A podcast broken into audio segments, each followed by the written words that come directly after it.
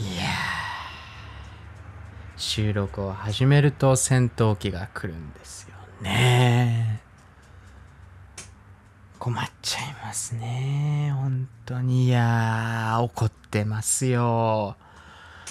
いやー本当にですね。本当にこの暮らしのアウトドアライフチャンネルっていうのは編集をすればした分だけ動画が伸びないと。再生されないと。い。やー本日はですね4月の5日の月曜日でございます。夜の8時44分でございます。久しぶりにね、えー今日は夜の収録となっております。いやーもうねあの本当にですねもう一切の編集やめたろかっていうね。実調以外。実調動画に関してはね本当にマジでもう本当に自己満なので僕の中で。やっぱりやりたいっていう欲求がすごく強いので実調の映像晩ご飯のゲップが出ましたけれども、えー あの実況に関してはね本当にねあの自己満なんですよ。もうやりたいから僕が。僕が実況の映像を撮って実況の編集をしたいっていう欲求があるからいいんですけど。もうね。いやねそのおまじおまじないじゃないか。おまじないじゃなくてその別にねなんていうかな理由のない話ではないんですよね。その編集したらした分だけ伸びないっていうことについてその理由もなくね本当になんかジンクスみたいな感じではなくてまあ多分シンプルにですねあのこすりすぎましたねっていう。何をこすりすぎたかって。アトラスをこすりすぎましたね いや個人的にはまあグランデージが、まあ、ものすごく好きなので、まあ、いくらでもこすってやろうと。擦り切れるぐらいこすってやろうとグランデージのアトラスのネタはって思うんですけど。まあ飽きるよねっていうね。うん。まあ皆さん飽きたんでしょうね。もうもうアトラスはええわみたいな。そろそろシュアゴリラのインプレ出せよみたい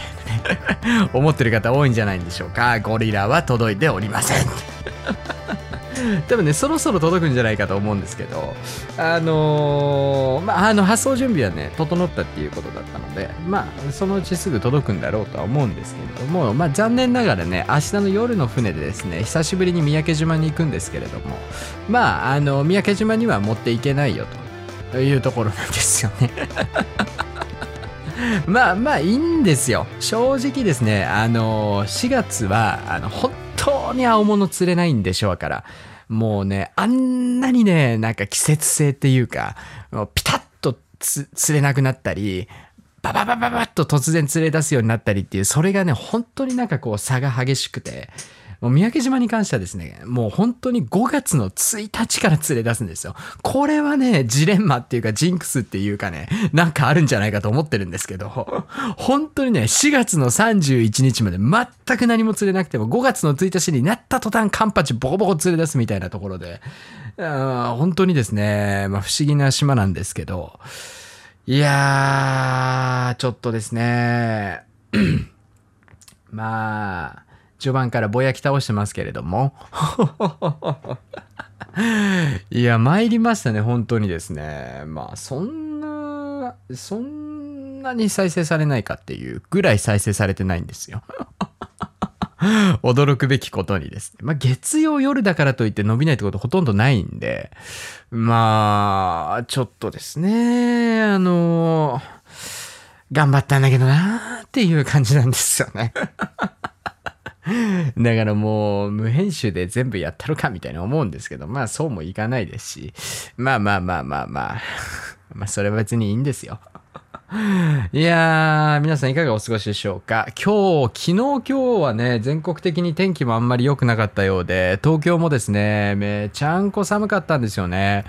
今日、さっきもですね、ついさっきですね、ちょっとね、あの、スーパー行ったんですけど、買い出しに。久しぶりにね、手の指先が冷える感覚があって、いやー、明日から行くんだけど大丈夫かなと思ったりしてですね。まあ、島はね、まあ、基本あったかいんで、もう4月に行ってもバッチバチ日焼けするレベルでね、あの、暑いんでいいんですけど、いやー、そのね、島に行くのにですね、まあ、磯靴を買い替えなきゃいけないわけですよ、僕はね。あの、ずっと、まあ、いろんな動画で言ってましたけれども、あの、リアルメソッドと RBB のコラボの磯靴ね、もうさすがにダメなんで、もうね、あの、抜けかけの前歯ぐらい、あの、スパイクグラグラしてるんで、本当に。あの、変えなきゃいけないんですけど、うん、夜の9時に戦闘機通り過ぎなんだよね、本当に。マジで。明るいうちに飛んでけよって話なんですけどね。いや、それでね、スパイクシューズを買い替えなきゃいけないと。で、一緒に行く人もスパイクシューズを買い替えたいと。えー、いうことでですね、あの、こないだですか、土曜日に、まあ、あの、釣り具屋さん巡りしたわけですよ。都内のね。まあ、都内って言ってもちょっとね、都内から外れてるとこで、渋谷とか、渋谷のキャスティングとか、新宿の上州屋とかは行ってないんですけど、ちょっと外れたとこの釣り具屋ですね、行こうっていうことで、まあ、まず1軒目ファフティングさんに行くんですが、まあ、何も置いてないんですよ。本当に。いや、本当に怒りを覚えるレベルでね、あの、磯靴とか手抜きなんですよね。商品の陳列が。いや、なんか理由があんのかなみたいな。この時期特有のなんかあんのかなっていうレベルで、もう本当に長靴しかないんですよ。もう全部長靴。もうね、びっくりしちゃって。で、もう店内はさ、あの、キャスティングから始める釣りとか歌ってるくせにさ、いや、急ぐ釣ってねえくせに釣り開始できねえよみたいなさ。もう流れる BGM にすら怒りを覚えるわけですよ。でもファフティングさんダメだから、で、次、上州屋さん行くでしょ？上州屋さんもないわけ。上州屋さんの磯靴コーナーはまずでかい、陳列棚が結構でかいんですよ。あの、脚立使わないと手が届かないところまでの高さで一面、ほぼ一面全部磯靴なんですけど、ほぼ一面全部長靴なんですよ。本当に、ホームセンターの長靴コーナーかっていうぐらい全部長靴なんですよ。長靴、長靴、長靴、長靴みたいな。で、なんか、ちょっとスパイクシューズ置いてあるんですけど、本になんかもうどうしようもないスパイクシューズ。あの、3000円ぐらいのなんかあの、小学生の瞬足みたいな、皆さん覚えてます？世代じゃない人もいると思うんですけど、瞬足とかさ、そういうレベルのなんか、もうもうもうもうもう、絶対そんなんスパイク効かないだろみたいな。あの、磯靴がなんか2、3足なんか飾り物程度に置いてあって、こりゃあかんと。で、3軒目の釣り具屋行くわけですよ。3軒目もファフティングだったかな。3軒目ファフティングか女子屋か忘れたんですけど、もうそこもダメで。4軒目、もうさすがにあるだろう。ないんです。ないから、もう帰ってくるわけですよ。急靴ないの。どうすんの明日からっていう いや、まさかね、こうなるとは思わなくて、いやー、そしてですね、やっぱね、あのー、なんて言うんですか？あの、あんまりこう、社会と、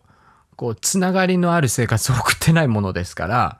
どうしてもやっぱ日付感覚が来るわけで、まあそろそろちょっとタイミング見て、まああの近所のでっかいファフティングさん行こうかなとか思ったら、あの、もう明日なんですよね。時すでに遅しみたいな。いや、明日行こうかなとも、まあ明日行けるっちゃ行けるんですけど、いや、ちょっとね、その、まあ、何が問題かっていうと、動画がしばらく出せなくなるのが困るので、富、み、た、富だり、富だれ、ため撮りしなきゃいけないんですよ。ね。ため撮りも結構大変なんですよ、皆さん。あの、話題の違うネタを一日に何個も喋るのって結構大変で、それもやんなきゃいけないから、で、準備もさ、まあ一応その、まあ重量のあるものとか、もう三宅にずっと置いとくもの、今シーズンずっと置いといてもいいやぐらいで思ってるものとかも今日送ったんですけど、いや、普通にね、あの、バックパックの準備とかもしなきゃいけなくて、いやもうね、困っちゃうんですよ。とにかくいろんなことが。ええそんな中ね、お忙しい中、せこせこせこせこ動画も作ってですよ。頑張って頑張って編集をして、公開したら全然動画が回らないと。どうなってるんですか、本当に。もうね、大体僕お怒りなんでね、本当に、最近。お怒りじゃないことがないっていう。もう本当にでもね、急ぐつがなかった件に関してはマジで怒ってますから。本当に。いやね、な、なんなのと思って。舐めてんのかと思って。いやもう、だったらもう餌だけ置いとけば、みたいな。いや、しかも、いや、僕衝撃だったんですけど、各店舗の釣り具コーナー。まあ、いやなんかね、僕がその、この間回ったところの地域の釣り具屋さんが特にそうだったのかもしれないですけど、もうことごとくね、なんかもう、本当にやる気のない商品の陳列なんですよ。もう本当に、全然リールないの。何も置いてないに等しいっていう感じで。もうなんか、す、もうなんか1年か2年前の、リールがちょこちょこちょこっと置いてあるぐらいで、びっくりでしたね、本当に。ああ、そうみたいな。そんなに物を売る気ないの？っていう まあ、並べたところで売れないんでしょうけどね。だから置いてないんだろうなとは思うんですけど。いや、本当にね、あのやる気のなさにはびっくりしましたね。いや、だから本当になんかやっぱ、あれなんだなと思って、こう、餌釣りだったりとか、なんか船釣りなんだなっていう東京近辺の釣り具屋ってお客さんの層がまあでっかいとこ行けばね都内のあの渋谷のファフティングとか行けばね全然あれなんですけどいやーなんかねああそうっていう感じで。いや、だからネットショッピングとかみんな使うんだよっていうね、実店舗行かなくなっちゃうんだよっていう話なんですよね。だって、いや、実は一緒に行く人も、まあ、その去年から一緒にちょこちょこ行ってる人なんですけど、去年ライトショア時期から入門した人で、で、まあ今年は、まあさすがに僕ももう去年1年、あの、そのね、一緒に行く人の、まあ、糸を結んで、魚の口から針を外してって毎回一緒に行くためにやってたんですよ。別にまあ僕はね、あの、三宅にずっといましたし、いつでも釣りできるんで別にいいと思っててやってたんですけど、さすがにね、自分で覚えてもらわないと困るということでね、全部一式ね、あの、買ってもらおうっていうことで、まあ、んまあ、釣り具屋さん巡ったっていうところもあって、まあ、あの、プライヤー、フィッシュグリップ、グローブ、サングラス、えー、とかね、まあまあ、もろもろ一式買ってもらったんですけど、選択肢狭みたいな。フィッシュグリップもなんかクソダサいやつしかないし、いや、本当にないのよ、フィッシュグリップ。フィッシュグリップクソダサいやつしかないってどういうことみたいな、なんかもう20年前から売ってるようなフィッシュグリップなんですよ。あの、ボガグリップのパクリの1000円のボガグリップみたいなやつとか。本当にだから、なんていうかな、そういう感じでやってるんだと思って。それでなんかこう、経営成り立ってってるんだなと思って で、多分ね、その店舗の人、店長さんとかも多分やってて面白いのかなとか思うんですよね。なんか本当に、釣り具屋さんの外はさ、もうね、あの、都会っていうか、まあ都会まで行かないですけど、まあ今の時間の流れなんですよ。車も走ってて、まあ若いお兄ちゃんたちとかも歩いてて、あの、まあ女の子はぶっ細工の女の子しかいなかったですけど、ちょっと東京の都内から外れてたんで まあ要は今、現代の時間の流れなんですけど、釣り具屋に一歩入った途端、その、ある地域の僕たちが回った地域の釣り具屋だけ、釣り具屋の中に入ると10年か20年ぐらいタイムスリップするんですよね。本当に。もうね、お怒りですよ。本当にどないなってんのみたいな。だから本当にね、あのー、別注平間さんのフラッシュブーストもちょっとね、あのもう背に腹は変えられないってことでメルカリで買ったんですけど、まあそんなにね、あのー、なんか、嫌な商売やってるような人じゃなかったんで、僕が購入した人はね、別に。まあまあまあ、ちょ、ちょっと色ついてるぐらいな。まあ一本単価、プラス300円ぐらい、定価からプラス300円ぐらいの値段だったんで、まあまあまあ、僕が買ったところでそんな利益も出ないでしょうし、そんなガチで転売やってるようにも見えなかったんで、まあまあいいかなと思って、もう本当にね、背に腹変えられないですから、メルカリで買ったんですけど、ツイッターでね、九州の方の店舗には普通に置いてあるよみたいなね、言ってて。でも本当にね、地域差別が激しいの、釣り具屋は。本当に。都内の釣り具屋とかもう青物ルアー売ってないからね、本当に。もうだから山水とか、なんかそのちょっとマニアックなところ行かないと、本当にね、全然道具揃わないんですよね。だからもう魚がいるいない以前の問題で、もう本当にもう東京嫌だなと思って。あら、あの、腹が立ってるわけですよね。ツインパワーもアルテグラも届かないっていうか入荷しないですし、もう、なんかどうにでもなれっていう感じになってきてるんですけれども。今日のね、釣りラジも頑張ってやっていきたいなと思います。あの、もうもうもうもう、あの、ブーブーブーブー文句垂れるのはこの辺りにしたいなというふうに思いますのでですね。えー、Spotify アンカーで、えー、お楽しみの皆さんもですね、第33回の釣りラジになっております。えー、ぜひ最後までお楽しみいただければなと思います。それでは今週も頑張っていきましょう。釣りラジ。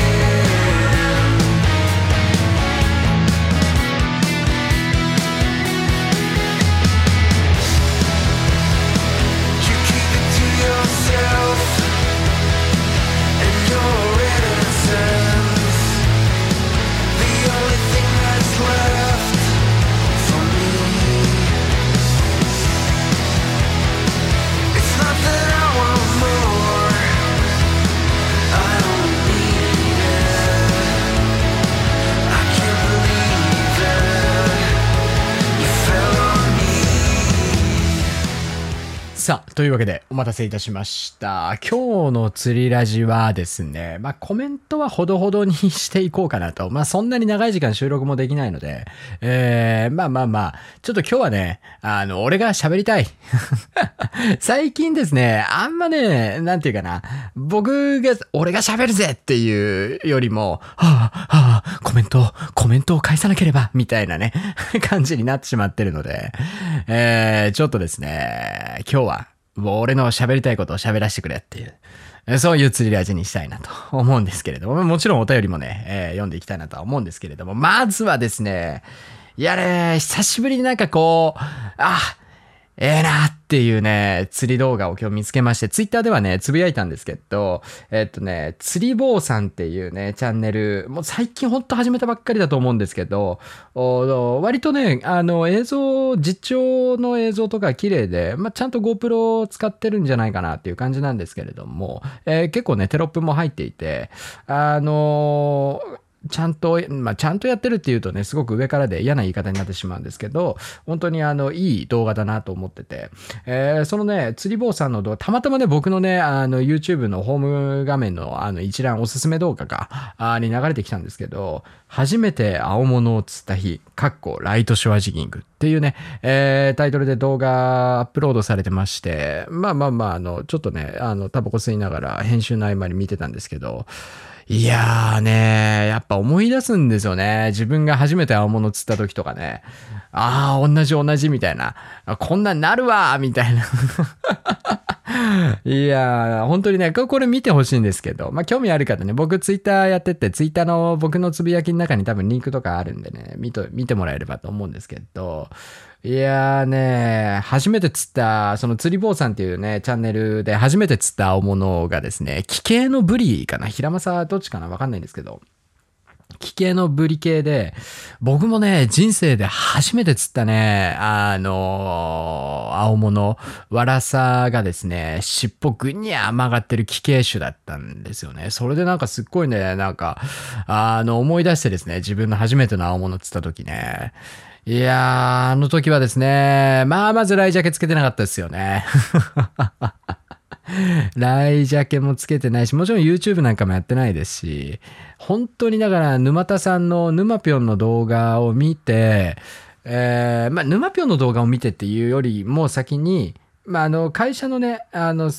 上司に、あの、安倍ちゃんっていう人がいて、あの、今ね、安倍ちゃん、まあ、知ってる人多いと思うんですけど、伊豆で、あの、釣り人用のペンションやってて、まあ、釣り人以外もね、いろいろターゲット層をこう増やして今すごい頑張ってて、結構ね、あの、盛況らしいんですけれども、あの、安倍ちゃんが、まあ、釣りをしてて、で、僕はもう北海道で釣りをずっとやってて、で、もうやめて、えっ、ー、と、まあ、長野行って、まあ、長野いろいろやってて、で、そこから東京出てきたんですよ。で、もう東京出てきた後も、まあまあまあ、ずーっともうね、あの、女のケツばっかり追いかけてるような生活してて。えー、毎晩毎晩飲んだくれるか、やるか飲むかみたいなね。生活してて。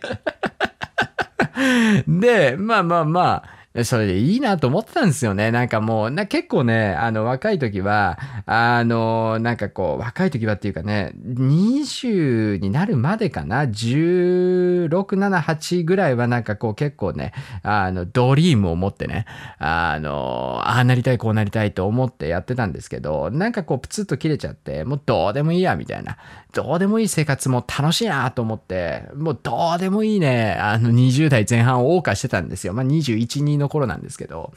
で、転勤っていうか、まあ、まあ転勤のようなもんで、同じ会社なんですけど、場所が変わって、で、そこに安倍ちゃんがいて、で、安倍ちゃんもタバコ吸うし、俺もタバコ吸う。で、喫煙所で一緒になるっていうことで、まあいろいろ話してて、で、まあ僕がまあそこそこ釣りを結構やり込んでたので、北海道でね。あの、まあ釣りの話すごい盛り上がってで、安倍ちゃんも釣りちょこちょこやってて、で、まあ、ただ、これ前もね話したことあると思うんですけど、まあ、北海道はね、まあ、結構釣れるんですよ。やっぱりね。あのただ東京ってそもそも海あんのみたいな 感覚だったんですよね、僕は。東京湾って東京ってついてるけど、あれ東京じゃないだろってずっと思ってたし、まあ現にそうだとは思うんですけどね。まあまあまあ、港未来の方とか行けば東京湾っちゃ東京湾なんですけど、あの、それで、まあまあまあ、東京なんて魚いるわけねえだろみたいな。あんな汚い、こんな汚い都会の海の中にね、魚なんておるわけないやろとか思ってて、絶対対釣りなんてもうやんないみたいな。絶対やらないというか、興味がなかったんですよ。その、な東京で釣りなんかやってもおもろないやろ、みたいな思ってて。でもね、安部ちゃんがすんごい誘ってくるんですよね、もう。本当に。で、もう、わかりました、わかりました。じゃあ、じゃあ、じゃあ、じゃあ、じゃあ、じゃあ、じゃあ、一回行きますよ、と。行って、真冬に、しかも あの頃はバカでしたね。本当に。もう釣れる時期釣れない釣れるとかもう何もかも無視して、とにかく行きたい時に行くみたいな。で、真冬のガッチガチに寒いね。しかもなんか神奈川の方行ったんですよ。小田原の方行ったんですけど、珍しく雪なんか降っちゃってて、もうガッチガチに寒いわけですよ。で、そんな中で誰も釣れてないんですけど、まあまあこうやりゃ釣れんだろうとか思って、まあ僕もね、まあまあまあ、北海道でこう、磨いてきたテクニックがあるんで、あの、ちっちゃいジグヘッドにちっちゃいワームつけてね、あの、ヘチに落としてちょんちょんやってたら、普通にカサゴとか釣れちゃって、周り誰も釣れてないのに俺だけ釣れちゃって、いや、これちょっと面白いぞ、みたいな。で、安倍ちゃんのせいでまんまとまた釣りにはまっちゃって、で、そっから、まあ、ただ、おもろ、面白くないんですよ。その、小田原、もうごめんなさいね、小田原とかね、そこら辺近辺で釣り楽しんでる方には非常に申し訳ないんですけど、やっぱね、あの、知識がない東京都民が、ポットで行ったところで、いいターゲットと出会うことってほとんどないんですよね。やっぱり激戦区なんで、もう人の手がすごい入ってるんで、まあ、伊豆に、伊豆しかり、えー、神奈川に、神奈川しかりね、えー、特にソルトのゲームに関しては、まあ、シーバスとかはね、なんかテクニックさえあればね、ね結構、ね、釣れてる人もいますから、あれなんでしょうけど、なんで、まあ、なんかちょっと、今までやってた釣りと違う釣りしたいなみたいなふうに思って、ま北海道とかね、ワーム落としたら40センチアベレージのアイナメ、アブラコとかバンバン釣れるし、クロソイなんかもバンバン釣れるんで、そういうのがないから面白くねえなと思って、なんか面白い釣りねえかなと思って YouTube で動画見てたら、沼ぴょの動画が出てきて、ショアジギングって出てきたんですよ。ショアジギングってなんやねんと思って。めっちゃおもろそうやねんと思って。なんやなんやと思って動画見漁って、いや、これは絶対に面白いぞっていうことで、あの、ショアガン買って、なぜかアブガルシアの3000番のリール買って、レボーのロケットのスピニングね、えーもうすぐダメになりましたけど、もう本当にね、それ以来もう二度とアブのリールは買わんと思いましたけれども、で、それ買って、で、まあいろんなとこ行くわけですよ。で、あっちゃこっちゃ行くんですけど、まあ釣れないんですね。本当に釣れない。もう全然ダメダメダメ。もうな、もう神奈川とかね、千葉とかね、あの、伊豆とかの堤防なんかに行ったって釣れないんだから。本当に地元の人じゃないと。もうだから、通ってなんぼみたいなフィールドばっかりで、そろそろもう慣れてきたなっていうぐらい。だから僕も、なんか動画初心者講座とか質問回答コーナーでよく言いますけど、ほんと最初釣れないんですよ。僕も1年ぐらい多分しか、半年ぐらいかな。全然釣れなくて。で、伊豆大島行こうって。みんなでまあキャンプっていうか、なんかこうちょっとね、釣りとか興味ない人も一緒に行くってなって会社の人で。で、まあまあまあ、じゃあ行こ行きましょうか、みたいになって、で、行って、で、2泊3日ぐらいだったと思うんですけど、まあ、あの人何も釣れないんですよ。な何月に行ったのかな ?2 月か3月ぐらいに行ったんですけど、まあ、寒い上に何も釣れなくて、本当に。ただね、あの、最終日あたりからちらほらイワシみたいなベイトはね、見え隠れしてたんですよね。で、まあ僕もね、やっぱりこう、なんていうんですか、リズメ派なので、あの、ロジックでこう詰めていくタイプのアングラーなんで、まあ、沼ぴょの動画とかね、まあ、いろんなサイトとか、もう結構勉強だけはしてたんで、ベイトがいるってことは何かあってもおかしくないなっていうのは分かってて。で、もうね、安倍ちゃんもね、他にも何人かいたんですけど、みんな釣り慣れちゃって、もう、寒いは釣れないわ、おもろないわ、みたいな。腹は減るわ、みたいな。でも僕は、いや、なんかあるんじゃないかなと思って。で、最終日、ずっとじ、最終日の夜中ね、もう車の中で僕と安倍ちゃんともう一人いて、で、まあ他のメンバーもいたんですけど、他のメンバーなんかもう外に出るのも嫌や、みたいになって、ずっと宿にいたんですけど、僕と安倍ちゃんと正雄さんっていうね、まあそのもう一人の人ね、正雄さんって言うんですけど、昔動画一回出たことあるんですけど、一緒のチャンネルでもね。の3人で、まあ夜釣りしながら、まあちょっと退屈しのぎになんか遊ぶか、みたいに言ってて、まあただ寒いと。でもう、もう無理限界っつって、安倍ちゃんと正雄さんは車の中入って、車の暖房つけながら寝てたんですよね。でも僕は、なんだろうな、なんかあるかもしんない。で、明日帰るけど、明日の朝まずめはできるっていうの分かってたんで、なんかあるかもしんないと思って、ずっとね、よ夜中っすよ、もう10時、11時、真っ暗の中ね、一人で堤防でジグのキャストの練習してたんですよね。で、そしたらね、バタンと落として、車のドア開いて、おおと思って、お、釣りする気になったかなと思ったら、安倍ちゃんがね、もう目の焦点合ってないんですよ。もうなんか、あさっての方向を見て、見ながらもう車の周りぐるーって一周フラフラしながらぐるーって車の一周無言で目の焦点合わずあさっての方向見ながらぐるーって一周してまたバタンって車に入ってたんですよ。完全に病気だろうと思って。後から聞いたら寒すぎて頭おかしくなってたって言ってたんですけど本当に頭おかしい人ってやっぱああなるんだなっていう感じで。で怖い怖い怖いとか思いながらキャストの練習しててで次の日の朝ね、えーその日までは天気悪かったのが次の日の朝だけ晴れてで、くっきり潮目も出てて、本当にいい潮目っていうかね、その時からずっと僕がね、一つね、釣れる釣れないの明確なね、あの、地合のタイミングの指標としてる、まあ、まあ、状況っていうか、海の状況があって、そのあの海の色が2色になるタイミングね。潮目っていうかもう本当にもう温度の違うで、中の海中のプランクトンとかも多分影響してると思うんですけど、温度とかプランクトン量の違う、もう濃度の違うね、あの、海が、海水がこう、バーンってね、真っ二つに2色に、あの、2色あんパンみたいなね。二色あんパンってなんやねんってね。あんパンとクリームパン繋がってるパンあるじゃないですか。もう最近スーパーで見なくなりましたけど、あれみたいな状況になった時って絶対釣るんですよ。これ今でもそうで、三宅島でもそうなんですけど。で、その状況になって、おわ、すげえなと思って、その頃何も知らないですから、おわ、すっげえ二色あんパンやと思って、自由キャストしたらドーン来て、もうその時なんてもうだからやりとりの仕方も全然もう動画で見たって実際にできるとは全然わけが違いますからね。で、もうドーンーン来て、うわ、うわ、うわ、みたいになってて。で、案の定ドラグもフルロックで、最初からしょっぱなからフルロックで、で、もう、どんどんどんどんね、竿がガンガンガンガンってなるわけですよ。もう、今まで体験したことのない引き。本当にあれエグかったね。今でも全然もう鮮明にあの感覚は覚えてて。で、今まで北海道ではロックショアを、ロックフィッシュをずっとやってて、アイナメとかソイとかをやってて、やっぱ全然違うんですよね。もうその、手元から持ってかれる感じ。あの、ロックフィッシュとかもね、やっぱでかいやつはめっちゃ引くっすけど、やっぱね、ほぼほぼね、ロットパワーで受け止められるんですよね。だから、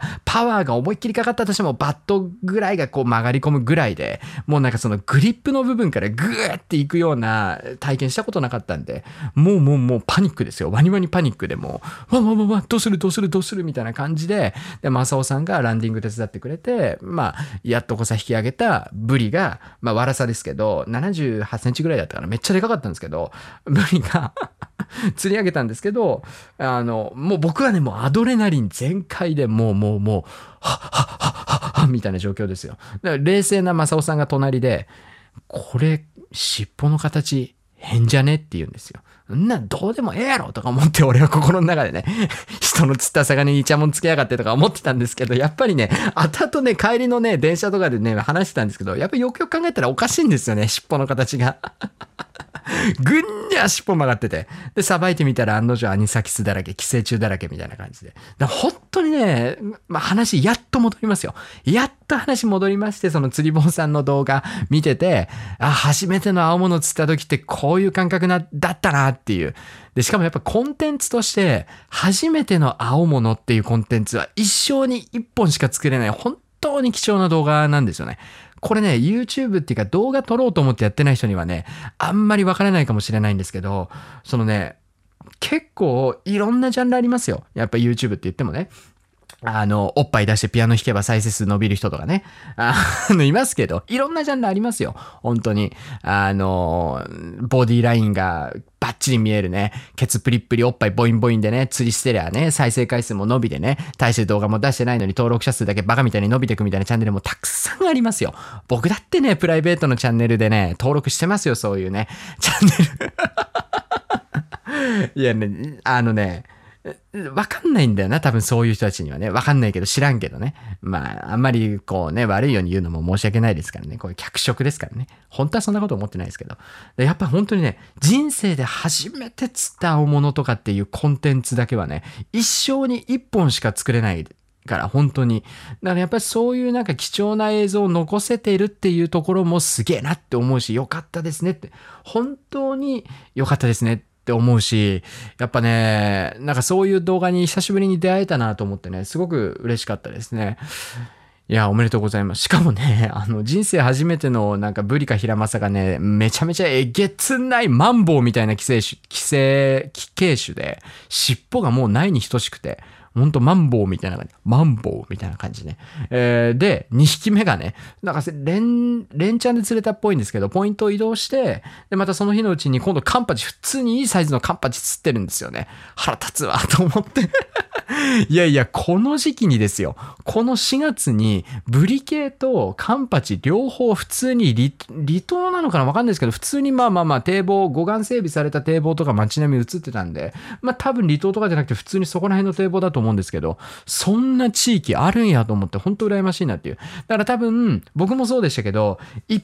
匹目の青物釣るともうやり方わかるんですよ。大体ね、感覚的になんとなくね、わかるようになるんで、もうもうもうそんないいフィールド近くにあるんだったら、もうもうもう伸びる一方だなっていう、めきめき上達するんだろうなと思ってね、あの歯を噛みながらね、またね、カリカリしながら動画見てましたけれども。いや、本当にね、おめでとうございます。まあその別にね、あの、個人的に見てて、あ、面白いなと思っただけなんで別に宣伝したいとかね、何もそんな感じはないんですけど、本当見てみてもらうと、まあなんか皆さんのね、あの、初々しい頃のの感覚がね、ふわっと蘇ってきてね、なんかいいんじゃないかなと思って。えー、久しぶりになんか、あんま僕ね、人の YouTube 見ない、人の YouTube っていうか、なんか同、同業の YouTube ってあんま見ないんですよね。まあ本当、はたこさんぐらいかな、本当に。あの、いい意味で、はたこさんぐらいかな。やっぱね、こう、よく、悪、悪くはなくいいんですけど、だからこうね、まあ、本当にね、よくし仲良くしてくださって、まあ、実際にお会いするのは4月で、まだ実際に一回も会ったことないんですけど、まあ、まあ、一緒に遠征行くってなってて、で、やり取りする中で、まあ、ちょっと仲良くなって、ツイッターとかでもやり取りさせてもらってるんですけど、やっぱなんかいい意味で刺激もらうんですよね。特にインプレッション系の動画に関しては、あ、なるほどなって思わされることだったりとかもありますので、だからそういう意味で、まあ、あの、こう、どうしてもね、会社員とかで働いてると、身近な同僚が数字取ったりするとね、あの表彰されたりとか数字取ったりとかするとね、俺も頑張んなきゃねってなるけど、YouTuber ってあんまそういうのないから、なんか個人的にね、一つなんか追いかける指標みたいなのができてね、まあできてっていうか最初からそうなんですけど、実はね、打倒記事はたことか言ってやってましたからね、勝手に一人で。いやでも別にね、打倒とかね、別に倒したくはないんですよね、本当お互い長く続けていきたいですよねって感じなんですよ、今でこそね。ただやっぱりね、こう、追いかける人がいてよかったなとか思いながら。でも本当にそれぐらいで、もうあとはね、あの、おっぱいボインボインの、あの、釣り YouTuber の女の子、マルコスじゃないですよ。マルコスだけ僕キャラがちょっとダメなんで、なんかちょっとあの、あのー、ちょっとね、あの、ダメなんですよね。フワちゃん系が僕ダメなんですよ。パワー系の女子がダメで、本当に。あの、刃チャンネル、刃チャンネル知ってる人多いんじゃないかな。もともとね、インスタをずっと僕フォローしてて、シンプルにね、あの、キャラが好きなんですよね。見た目も好きだし、キャラが好きで、あの、毒舌キャラね、本当に知らない人はちょっと見てみてください。本当にね、もう本当に本当にすごいから、もう言いたい放題みたいな感じ。めちゃめちゃ面白いから僕もね、唯一それぐらいかな、釣りチャンネルで見てんの。そんぐらいで、まあまあまあ、久しぶりにね、あの、面白い釣り動画見れたなと思ってよかったです。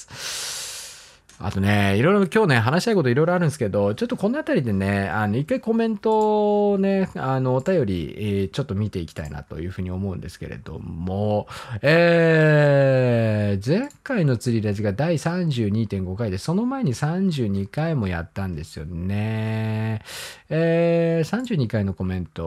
を見せていただきましょう。えー、佐藤はじめさん、いつもありがとうございます。えー、佐藤はじめさんからはですね、えー、釣りラジオ通勤往復仕事中帰宅後の自分タイムで第1回から第32回まで聞き直したり いやでも本当にこれ嬉しいんだよな。あの、あんま皆さんないかもしれないですけど、あの、若い子とかは結構ね、あの、わかるわっていう人いるかもしれないですけど、ゲーム実況者とかの、最近知ったゲーム実況者とかの動画って、めっちゃ昔のやつ掘り返してみたくなりません？わかるかな？俺は、あの、ワイワイっていうね、あの、30、今年33歳、この間33になったのかな ?32 になったのかな？あの、おいたんって呼ばれてるんですけど、そのおいたんの実況がすごい好きで、めちゃめちゃ好きで。で、大分の動画とかね、もう何回も見たことあるやつね、シリーズの1から見返したりとかめちゃめちゃするんですよ。だ本当に好きな人じゃないとそうしないんですよね、別に。うん、わざわざね、釣り岡の動画第1回から見返したりとかしないですからね。別に釣りが嫌いとかではないですけど、もはや今や釣りチャンネルではなくなったなって感じはすごいしてるんですけど。あのー、だからやっぱり、なんかこう、自分がそうしているからこそわかるんですけど、やっぱこうやってね、第1回からね、聞き直したりしてくれる方いらっしゃるっていうのは本当に嬉しいなと思って、ますます頑張っていかないとなっていう気はしてるんですけれども。えー、回を追うごとにコメント数、再生数が徐々に右肩上がりになり、エビちゃんのトークスキル、毒舌スキルも上がっていくのがよくわかりました。よくわかりましたって。なんやねん そしてね、の、毒舌スキルが上がったっていうんじゃなくて、こう、もう、どうでもよくなってきてるんですよね。もう釣りラジに関してはね。どうでもいいっていうか、なんかこう、セーフティーを外せる唯一ね。あの、唯一やっぱりこう、セーフティーを外せるコンテンツなので、まあそういうのもあって多分ね、こう、バンバンバンバン自分の言いたいことを言うようになってきたっていうのもあるとは思うんですけれども。えー、ステッカー、はよはよ。ベイトタックル実況動画、はよはよ。ステッカーは来週納車の新型、あ、ジムにね、ジムに納車するする詐欺してましたもんね、はじめさんね。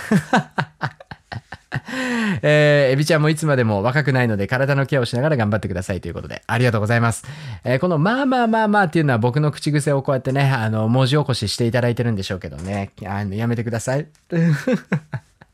まあまあまあは結構言いますよね、僕ね。ステッカーね、できてます。ちょっとね、あの、実況から帰ってきたら生放送やろうと思うので、そこでお披露目していきたいなと思います。ありがとうございました。またお便りお待ちしております。えー、続いて、雪月さん、初めてかな？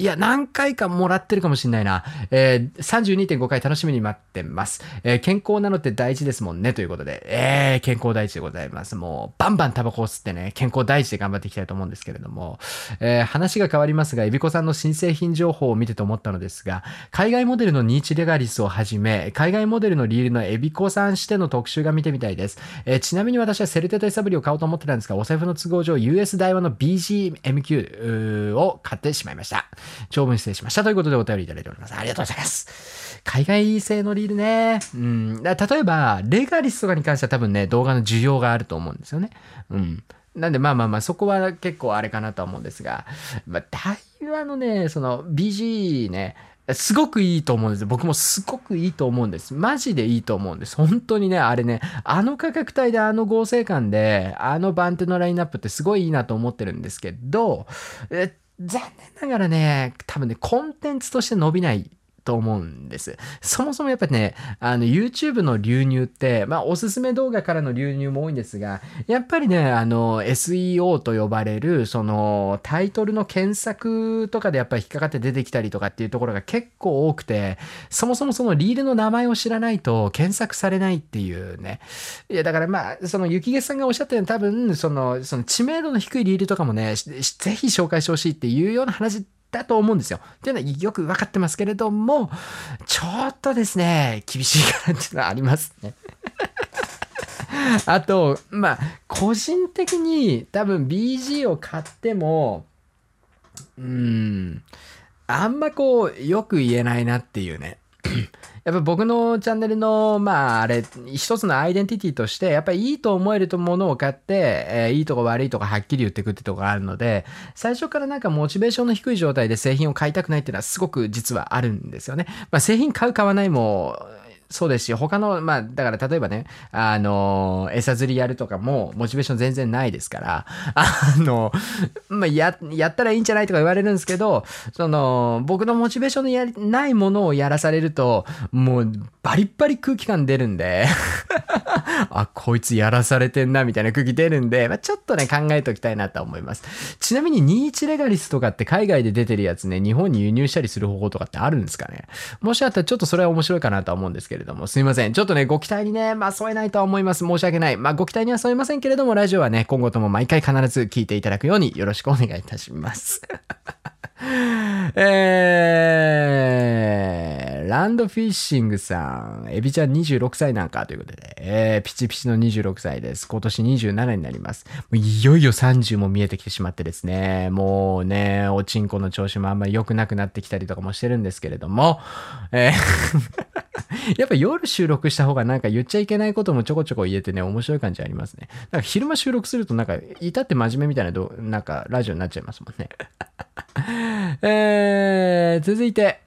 えー、KT さん。えー、島野は初期月間パラダイス。2019年に買った2台のリール、どちらも傷物はラインローラーサビということで、これは多分島野っていうよりは、まあこの KT さんの、あの、やっぱりなんかついてるんだと思いますよ。躍動しかなんかなんじゃないですか。ちょっとお払いってみるといいと思います。あのね、あの本当にね、あのー、まあまあまあ、あるんですよね。本当なんか連続で、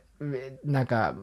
やべえやつ届いちゃったりとかね。あの、外れの個体引いちゃったりとかもするんですけれども。まあ、やっぱりただね、その外れ個体が、まあ、紛れ込みやすいね、価格帯のリールっていうのは、どうしてもやっぱあるんで、もうそこは割り切るしかないですよね。どうしても釣り具屋行って買えないんだったら、だから触ってチェックしてから買えない、その、どうしてもネットじゃないと買えない環境なんだったら、もうその個体差が出てくるような、まあ、要は1万円、2万円、3万円ぐらいまでのリールに関しては、まあ、ちょっともう、そこはもう覚悟を決めるしかないなって僕は思ってます。それはね、多分ね、あの、島野が悪いとか、台湾が、まあ、島野が悪いとか思っちゃうんですよ。その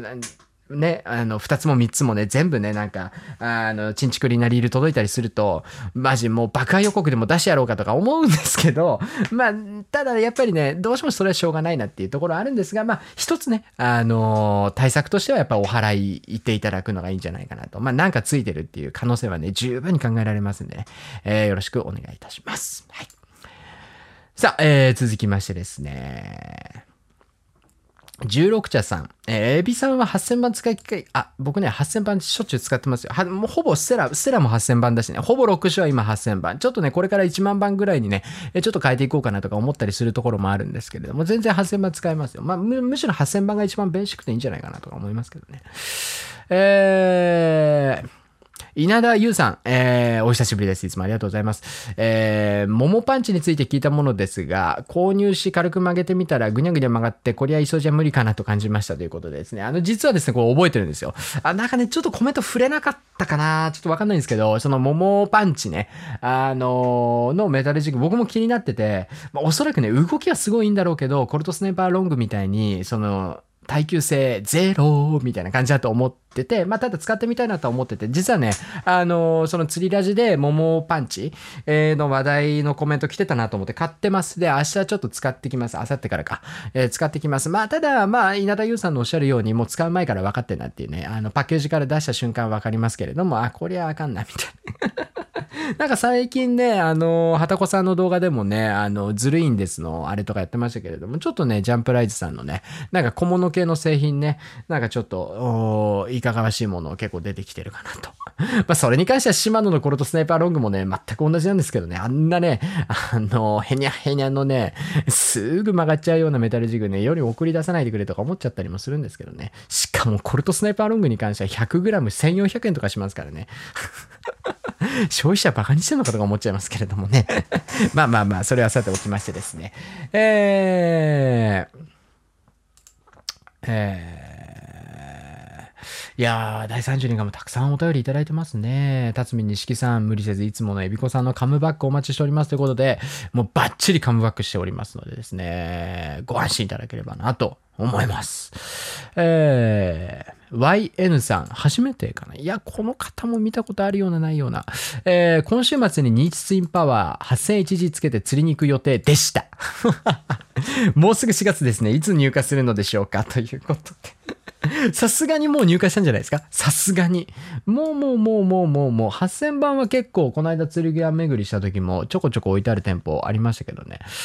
うん、8000番はさすがにね、1万番はよ出せよとか思っちゃいますけれどもね。えー、そんな感じですかね。ちょっと皆さんからもね、たくさんお便りいただいておりましてですね、ありがとうございます。本当に。もうありがたい限りです。もうね、全部読めません。もう本当に 本当にでもね、全部見てますから。本当にこれはね、まあ分かってると思いますけどね、皆さんね。えー、あ、マシーゴーゴーゴーさん、初めてコメントさせていただきますということで、はじめまして。えー、体調悪い中、釣りラジ配信お疲れ様でした。とんでもないです。ありがとうございます。えー、ツインパワー SW3 月発売じゃなかったでしたよね。えー、昨日ポイント、釣り具のポイントか、いたら新製品リールが多数デモ展示されていて6000番触りましたが、質感はセルテッド SW の方が好みでした。XD も触れたんですが、本体重量軽くても、ま、本体重量軽くて巻きも軽く感じましたが、樹脂感強くて安っぽくもありましたということで。いやー、そうっすよね。いや、XD に関してはね、いや、マジで、用語のしようがないなって思ってて、本当に、あのね、いや、本当に、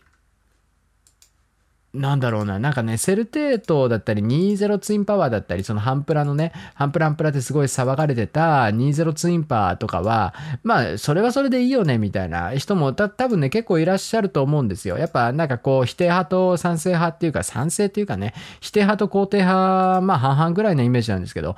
ツインパワー XD の新型に関しては、もう救いようがないっていうか あの、ツインパワー XD に関しては、もうフォローのしようがないんで、うん、まあ、本当にね、あの、やっぱ、最初っていうか、台場のリールが、まあ、予定通り出てきたっていうところも、一つ、まあ、要因の一つ、まあ、まあ、ファクターではあるんですけど、本当にツインパワー XD 興味なくなっちゃって。マジで。あの、ツイッターでもつぶやいたんですけど、予約取り消しました。うん。なんか残念だな。だったらもう XD 出さないで、あの XD だけ、本当に良かった XD を残して一、一世代限りの XD として終わりになんかこう、あの、清く散らせて欲しかったなっていうね、かっこよくないなと思って、本当にな、中途半端なリール出すぐらいだったらもういいってっていう感じなんですよね。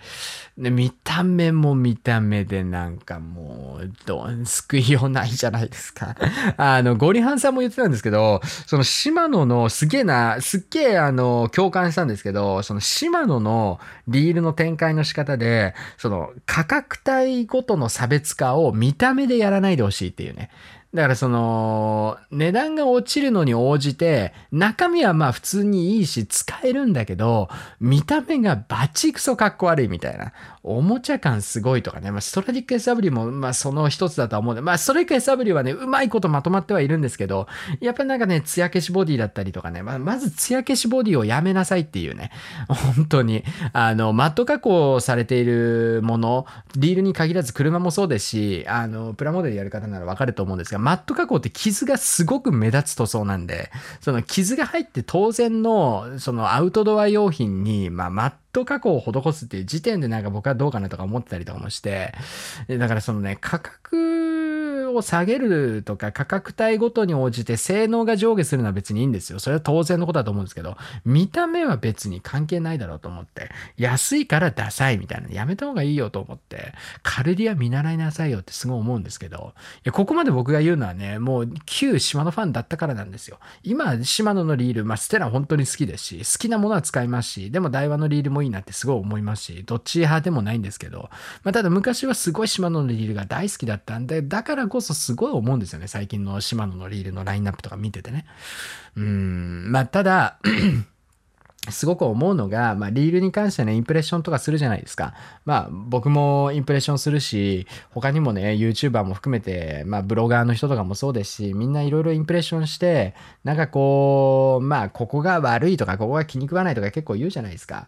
まあ、だからね、本当にね、リールの開発者の人は本当にかわいそうだなと思ってて、まあ、ああいう大企業だからこそだとは思うんですけど、まあ、本当にだか自分の作りたいもの以前に、もう上の決定でデザイン案とかももう全部決定事項で下に降りてきて、まあその調整していくだったりとかね、エンジニアの方が設計していくみたいな感じだと思うんですよ。もうだから、あの、なんていうんですかね、ここはもっとこうした方がいいんじゃないかとか、なんかデザインもうちょっとなんかこう、安、安い価格帯だからといって、さすがにこれはないんじゃないですかとかね。なんか、そういうこと言えない会社なんじゃないのってすっごい思うんですよね。アパレルに関しても本当に。誰がどう見たって島野のアパレルはやばいから。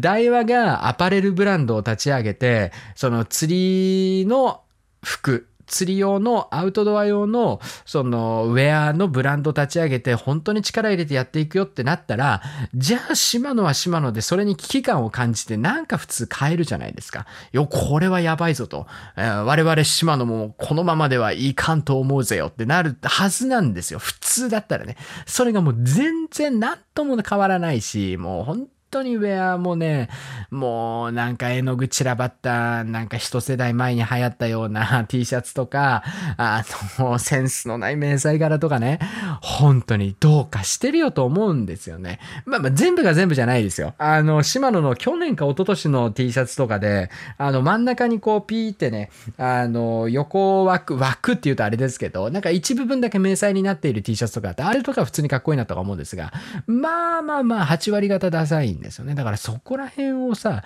本当になんとかした方がいいと思ってて。だからそれは多分リールに関してもそうだと思うんですよね。まあ、くそのね、島野の会社の中を僕は知らないんで、想像の域を出ませんし、まあ想像だけでここまで言っていいのかって言われたらね、いや確かにそうじゃないかもしれませんねとも思いますし、まあ全部が全部否定したいとかっていうわけじゃないんですけど、明らかに様子おかしいぞっていうところだけはね、えー、言わせていただきたいなというところでございまして、もはやどこからこの話が脱線したの、脱線していったのか全くわからなくなっているので、えー、この辺りでですね、一旦ね、えー、休憩を挟みましてですね、後半戦やっていきたいなと思います。引き続き、えー、最後までお楽しみいただければなと思います。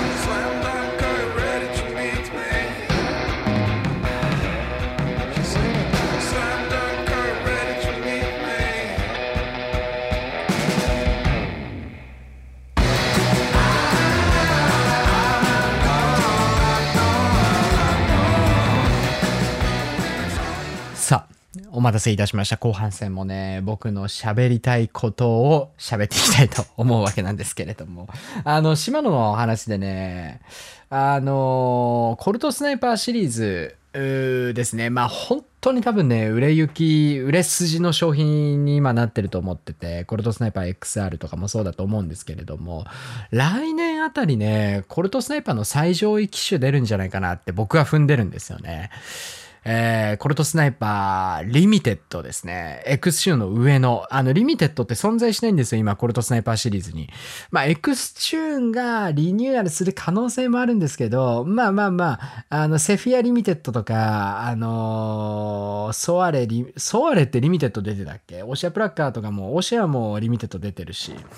あのー、そろそろね、なんか最上位機種らへん、今回、今年ですね、コルトスナイパー BB。まあ一番下のランクですね、初心者モデルの BB がリニューアルされたので、来年はなんか、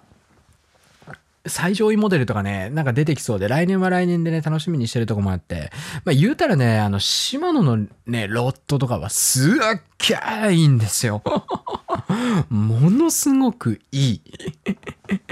もう、外れのロット、僕見たことないですもん、シマノのロットで。まあ、ただ、コルトスナイパー BB に関してはですね、明日、明後日、しあさってぐらい、どっかで多分動画出てくると思うんですが、一つイチャモンつけたいところはあるんですが、まあ、にしてもですね、まあ、めちゃめちゃロットはやっぱいいなっていうところで、まあ、僕もね、あの、シマノさんをね、こう、全否定したいっていうわけでは全くないので、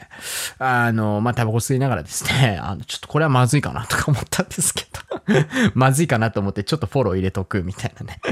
浅ましい行為に走ってますけれども いや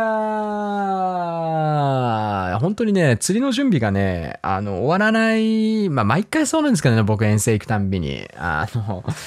当にギリギリまでね、準備が進まないんですよ。いやー、参っちゃったなと思って。まあまあまあ、今週の遠征ロケはですね、あの、コルトスナイパー BB、カルディア、えそれから、えー、っと、まあちょっとね、いろいろテストしてみたいジグがありまして、ジグと、おあとは、えー、っとですね、あれだ、ジグキャスターだ。あとか、ちょっとインプレッション系の動画を撮りに行く感じですね。なんでなんかこう、正直ですね。正直ですよ。そんなにワクワクみたいな。ドッキドキドンっていう感じはあんましないんですよね。まあまあ、ザ仕事みたいな。もうザ仕事の遠征みたいな感じにはなってはいるんですけど、まあ行ったら行ったら毎回僕楽しいんでね、まあ全然ね、そこは心配はしてないんですけれども、まあ本番は5月からなんでね、本当今日出したアトラスの動画でも言いましたけど、まあびっくりすることにですね、アトラスを貸し出しいただけることにもなりましたし、あとはショアゴリラもめちゃめちゃ楽しみですし、あとね、サーフスターはやっぱ買わないかなと思います。うん。あのね、ちょっとやっぱね、どうしても僕はね、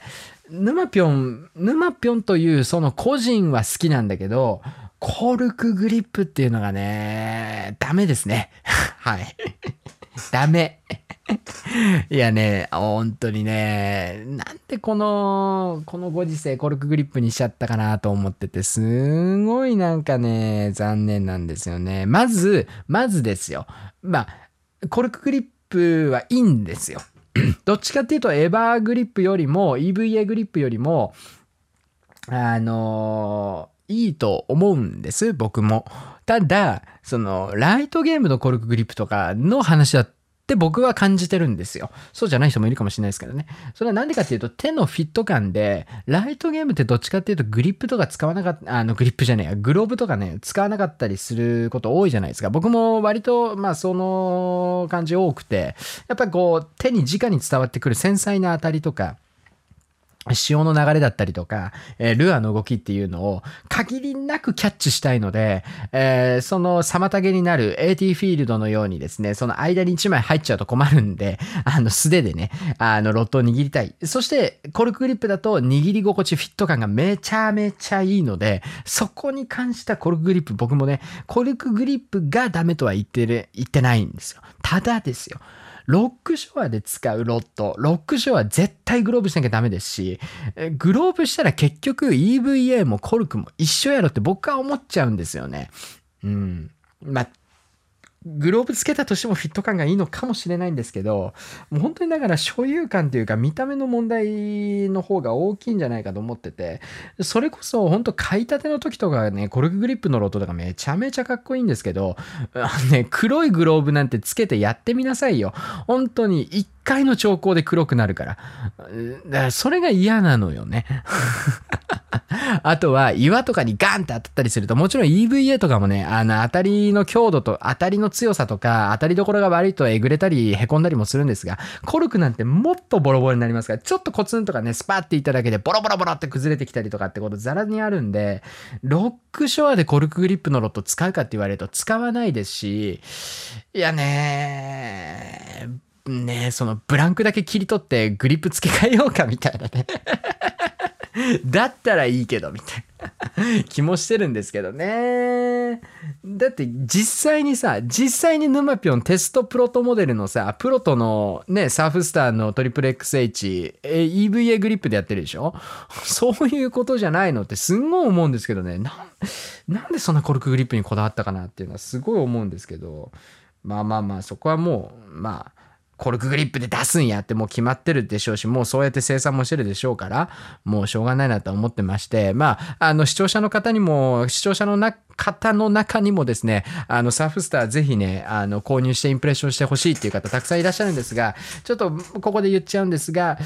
ちょっとですね、サーフスターはないなっていうね、えー、感じです。まあ、本当はね、僕も使いたいんですけど、もっともっとね、僕がお金がね、湯水のように、こう、湧き出てくるほどお金があってですね、えー、どんどんお金を使っていかないと、どんどん税金を払わなきゃいけない。これは困ったどうしようみたいな。えー、ね。1日一晩10万円の風俗に毎月10回行きますみたいなぐらい湯水が出るほどお金を持っていれば僕だって試しに買ってもいいかなとか思うんですけど、言うてお金ないですからね。全然お金ないですから。ですから、えー、サフスターは買いません。ちょっとね、あの、まあまあまあ、だったらグランデージのアトラス日本買うかなとかね、シュアゴリラ買うかなとかね、いろいろ思っちゃうところありますんで、ちょっとごめんなさい。あの、サーフスターは買わないかなというふうに存じ上げます。はい。まあまあまあ、あのロットあのロットでいいでしょうし、本当に好きな方は全然いいと思います。だから、全部は全部否定したいわけじゃないですし、あくまで今言った話は僕個人の感想です。僕は個人的にはロックショアでコルクグリップのロットを使うメリットを感じられないですし、あの、ボロボロになっていく様子見たくないので、ちょっといいかなっていうぐらいで、別にそこは全然気にしないっていう方は全然ありだと思いますので、そこだけね、えー勘違いのないようにだけ、えーお願いいたします。まあ、こんなことね、もう釣り出しでいちいち言う必要はないんですけどね。そんな感じですね。まあ、いろいろ喋りたいことあるんですけどね、他にも。まあまあまあ、あんまり喋りすぎるとですね、また収録も終わらなくなってしまったりとかってことありますので。えー、ちょっとお便りの方ね、見ていきたいなというふうに思います。えー、32.5回にいただきましたお便りを見ていきたいなと思います。えー、26平野さん、えー失礼します。仕事は YouTuber だけですか？いや、他にもいろいろやってます。あの、夜の、夜ね、あのそこら辺歩いてる女の子に声をかけるお仕事だったりとかね、えーいろいろやってます。えー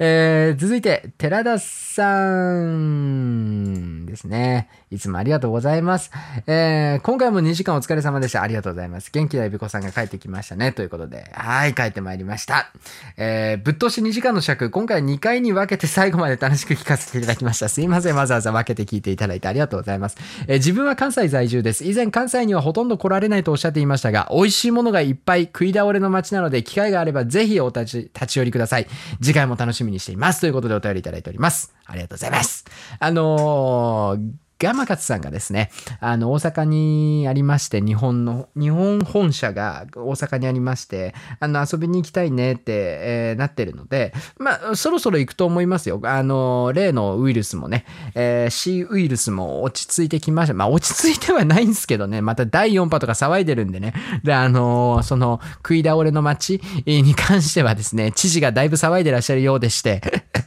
だいぶ危険な状態かと思いますので、そこはちゃんと様子見ながらにはなるんですけれども、まあ今年中に一回ちょっとね、あの遊びに行きたいなと。本当にね、僕ね、大阪に関しては一回も行ったことないので、あの本当に楽しみにしてるんですけどね、いつ行けることやらっていう感じでございます。さあ続いて、浜友さんいつもありがとうございます。120本お疲れ様です。ありがとうございます。えー好きなモビルスーツはありきたりですが、ナイチンゲールとかが好きです。ありきたりか？ナイチンゲール好きって。えーあと、エビちゃんが思い出せなかったモビルアーマーはブラウブロですか？そう、ブラウブロです。えー教祖様の釣り出し聞いていたら、久しぶりにゼロカスタムのプラも作りたくなりました。ウィングゼロカスタムね、かっこいいっすよね。えーおもちゃ屋に出向いたところ、プラモは買わず、一目惚れしたダース・ベイダーのフィギュアを購入してしまいました。散財万歳ということで。あなた、あなた、父親でしょ？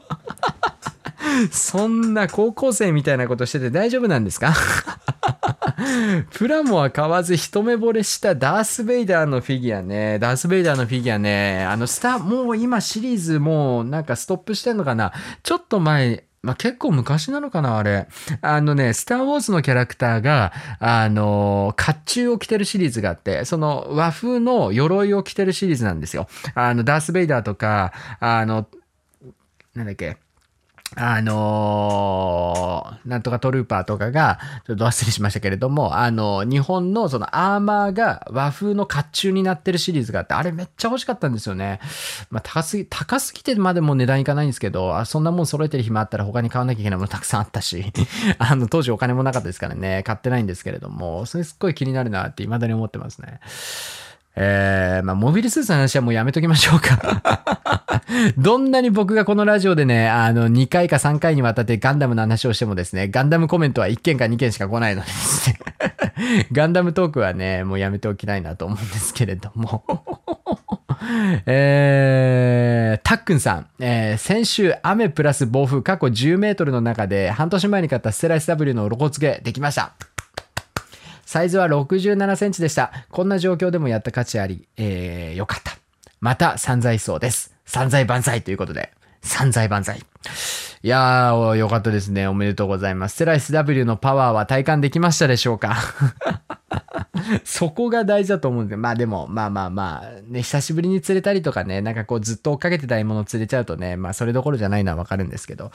いや、よかったですね。この調子でガンガン釣ってください。ステラ SW はね、もう、もうどんなに使い倒しても大丈夫ですからね、ピンピンしば、ピンピンピンピンピンピン使い続けられますので。どんどん釣っちゃってください。さあ、続きまして、ザトさん、いつもありがとうございます。えー、ニーチスインパー8000、14000番巻きながら拝聴しています。おに2つ買ったんですね。散財万歳。えー、八丈馬平鈴木はもちろんバラしました。あのさ、もちろんバラしましたの後に、エビの絵文字入れるのやめてくんないから。その、俺見て、な、なん、そこにエビの絵文字入れる意味がわかんないんだけど。なんか、なんかちょっと煽られてる気分なんですけど。まあ冗談ですけど。えー、ニーチカルディアはエビコさんと同じ4000番を買いました。自分の答えもそんな不具合はないと思います。この前釣り出しでエビコさん、スターウォーズ好きだと聞き、興奮が止まりま、あ、ザトさんはスターウォーズが好きなんですね。えー、自分はエピソード3、シスの復讐を50回ぐらい見た。それはちょっと僕なんかもうにわかになっちゃうな。アナキンとオビワンの戦い、あの結末変わらないかと何度泣いたことか。シュアゴリラ R とアトラスの PS の比較動画とか見たいです。ど、どういうこと？面白いなもう一回読みますよ。アナキンとオビワンの戦い、あの結末変わらないかと何度泣いたことか。ショアゴリラ R とアトラスプラッキングスペシャルの比較の動画とか見たいです。よろしければお願いします。いやー、面白いですね。これわざとこういう文脈にしてんのか、意図せずそうなってしまったことなのかわかんないですけど、ありがとうございます。ね、アナキンとオビワの戦いね。いやー、でもなんかこう、アナキンがさ、闇落ちしていく、こう、流れっていうのは、やっぱこう、もう分かってるじゃないですか、もう。あのー、僕もね、子供の頃に初めて見た時も、うす、なんとなく気づきましたもんね。あの、そんなよくよくわかんない大人のその気持ちがよくわかんないけど、ああ、こう、ダメになってくんだなっていう。ダメ人間になってくんやろうな、こいつとか思いながらずっと見てって、まあ何回か見直してますけれども、やっぱこう救いようのない闇落ちしていく姿っていうね。まあだからキャラクターとして、そのアナキン・スカイウォーカーというキャラクターとしての描き方としてはすごい良かったかなって僕は思うんですよね。だからその、あの、エピソード1、2、3がすごくなんかこう叩かれがちまではいかないですけど、なんか割と旧3部作ファンからすると、新3部作1、2、3ってかなり気に食わないっていう風に言う人多いと思うんですけど、僕は結構好きなんですけどね。うん。まあ、旧三部作も好きですけど、まあ、より旧三部作よりも、なんかこう、コントラストの効いたストーリーの展開っていうか、まあまあ、今風にはもちろんなってますよね。僕もだから、まあ、26歳ですから、まあ、今っ子といえば今っ子なので、まあ、見てて見やすいし、面白さもわかりやすいっていうね。まあ、旧三部作は旧三部作でね、良さめっちゃあるんですけど、まあまあ、新三部作もね、僕は全然好きで、やっぱその、そのコントラストの描き方っていうのはどういうこととかっていうと、やっぱ、まあ極端に言っちゃうと極端なんですよ。だからその、濃淡がはっきりしてるというか、こう、悪はすごい悪って描くし、まあまあ、でもまあまあ、とは言いつつ、とは言いつつですよ。あの、エピソード1、2、3、えー、1、2、3、4、5、6、789か。エピソード789の、えっ、ー、と、カイロレンなんかは新しいスター・ウォーズの描き方だなとは思ってましたけどね。まあ、立ち位置的っていうか、ポジショニング的には割とね、あの、カイロレンとアナキンの立ち位置ってこう似たような立ち位置だったと思うんですが、スタートラインはなんか似たような感じだとは思ったんですけれども、まあ、アナキンみたいにゴロゴロゴロゴロ闇に転がっていくわけでもなく、こう、と途中ね、転がりながらも、こう、闇に落ちていきながらも這い上がろうとして、みたいなところは結構良かったですけどね。まあ、ただ言うて、言うて、あのー、エピソード9かは僕は気に入らないですけどね。何回見ても、あれも5、6回は見ましたけど、何回見ても気に食わないですね。笑っちゃうんですよね。うん。やっぱね、まあいいんですよ。だから B 級映画としては、だから、あのーね、どんちゃん騒ぎするような、なんか B 級ゾンビ映画みたいな、その、やべえな、みたいな笑いはスターウォーズには僕はいらないと思ってて、うわ、すげえな、とか、なんかその、やっぱ真剣に見たいんですけど、真剣に見れないんですよね。あの、最後の、あの、シスの軍艦、あの、シスの戦艦が、なんか50隻ぐらいあったんだっけあれ。何隻あったのかちょっと忘れちゃいましたけれども、ブワー出てきて、で、えーね、これはあかんってなった時に、こう、X ウィングがね、こう、ブンブンブンってきてね、えー結局アベンジャーズの最後みたいにね、ダーランとスマッシュブラザーズみたいになるっていうね、笑っちゃうんですよ、あそこで何回見ても。いや、そもう、それさ、みたいな。もう、アベンジャーズでそれ何回もやってるから、スターウォーズでやんなくていいよ、みたいにすっごい思っちゃうんですよね。とにかく派手にすればいいみたいな。こう、はいはい、みんなこれが見たかったんでしょはい、どうぞみたいなのがすっごい気に入らなくて、本当にね、だから新三部作、旧三部作なんかよりもよっぽど、そのセブン、エイト、ナイン、まあ、セブンとかすごい好き。8も結構好き。ナインが気に食わないっていうね。本当に。まあ、あのーあいつがね、生きてたっていうのは、まあ、ちょっとした衝撃ではありましたし、まあ、良かったんですけど、全体的なストーリーの持っていき方が、なんかすっごい、なんかこう、流行色っていうか、その、みんなアベンジャーズ好きだよねみたいな感じがすっごいして、もう僕はね、きもう、もうペッペッペッって感じでしたね。だから、ザトさん見ました？あの、あれあれあれ。あの、スター・ウォーズのディズニープラスだけでやってる、あの、もう終わっちゃいましたけど、あの、ボバ、ボバフェットじゃねえや。ど忘れしちゃったな。あの、すっげえ面白かったんですよね。ま、なんか釣りラジでも一回話したことあると思うんですけど、あのーね、あのね、最近呪術廻戦全部見直したりしてたからな。忘れちゃったんだよな。えっとですね。どれだっけな。スター・ウォーズ。まあ、そう、マンダロリアン、マンダロリアン。マンダロリアン見ました？見てないんだったらこれディズニープラス有料ですけど、もうぜ、絶対見るべき。マンダロリアンこそ、あ、僕たちの見たかったスター・ウォーズだなっていう感じですよ。本当に。あ、良き、良きスター・ウォーズが帰ってきたなっていう感じで。これできるんだったら映画なんでああやっちゃったのみたいな感じはあるんで、まあディズニー側のなんか圧力っていうかね、えーまあこうやったら流行るからこうしなさいみたいなの多分あったんでしょうけどね、脚本に対するイチャモンみたいなのがね、多分あったと思いますよ。明らかにおかしいですから、あのストーリーの持っていき方は。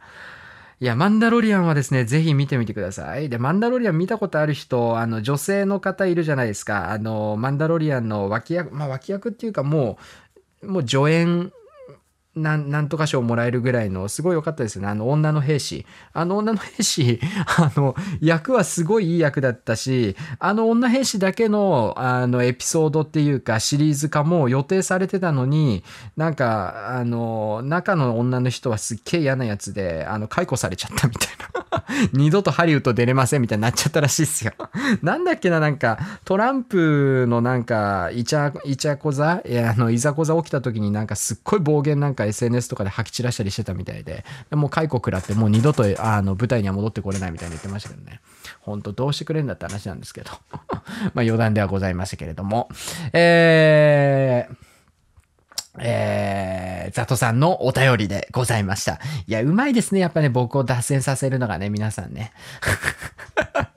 ガンダムの話をしないと思ったら今度はスター・ウォーズの話かっていう感じなんですけれども。えー、続いて赤い炊飯のジャーさん、いつもありがとうございます。えー、病み上げりからの鬼コメント返しお疲れ様です。ありがとうございます。えーそういえば予定していたニーツインパワー SW14000XG 手に入りました。おめでとうございます。えー8000番と1万4000番がね、えー先行でもう入荷しているということですけれども、えー今月、ご当へ兆候を考え中で、エビちゃんいつ平戸来るの？ということで。いやー、行きたいんですよ、僕だって。行く、行きたいの。行きたいんだけど、その新製品を爆買いしちゃって、あの予算がないんですよ。だから遠征の。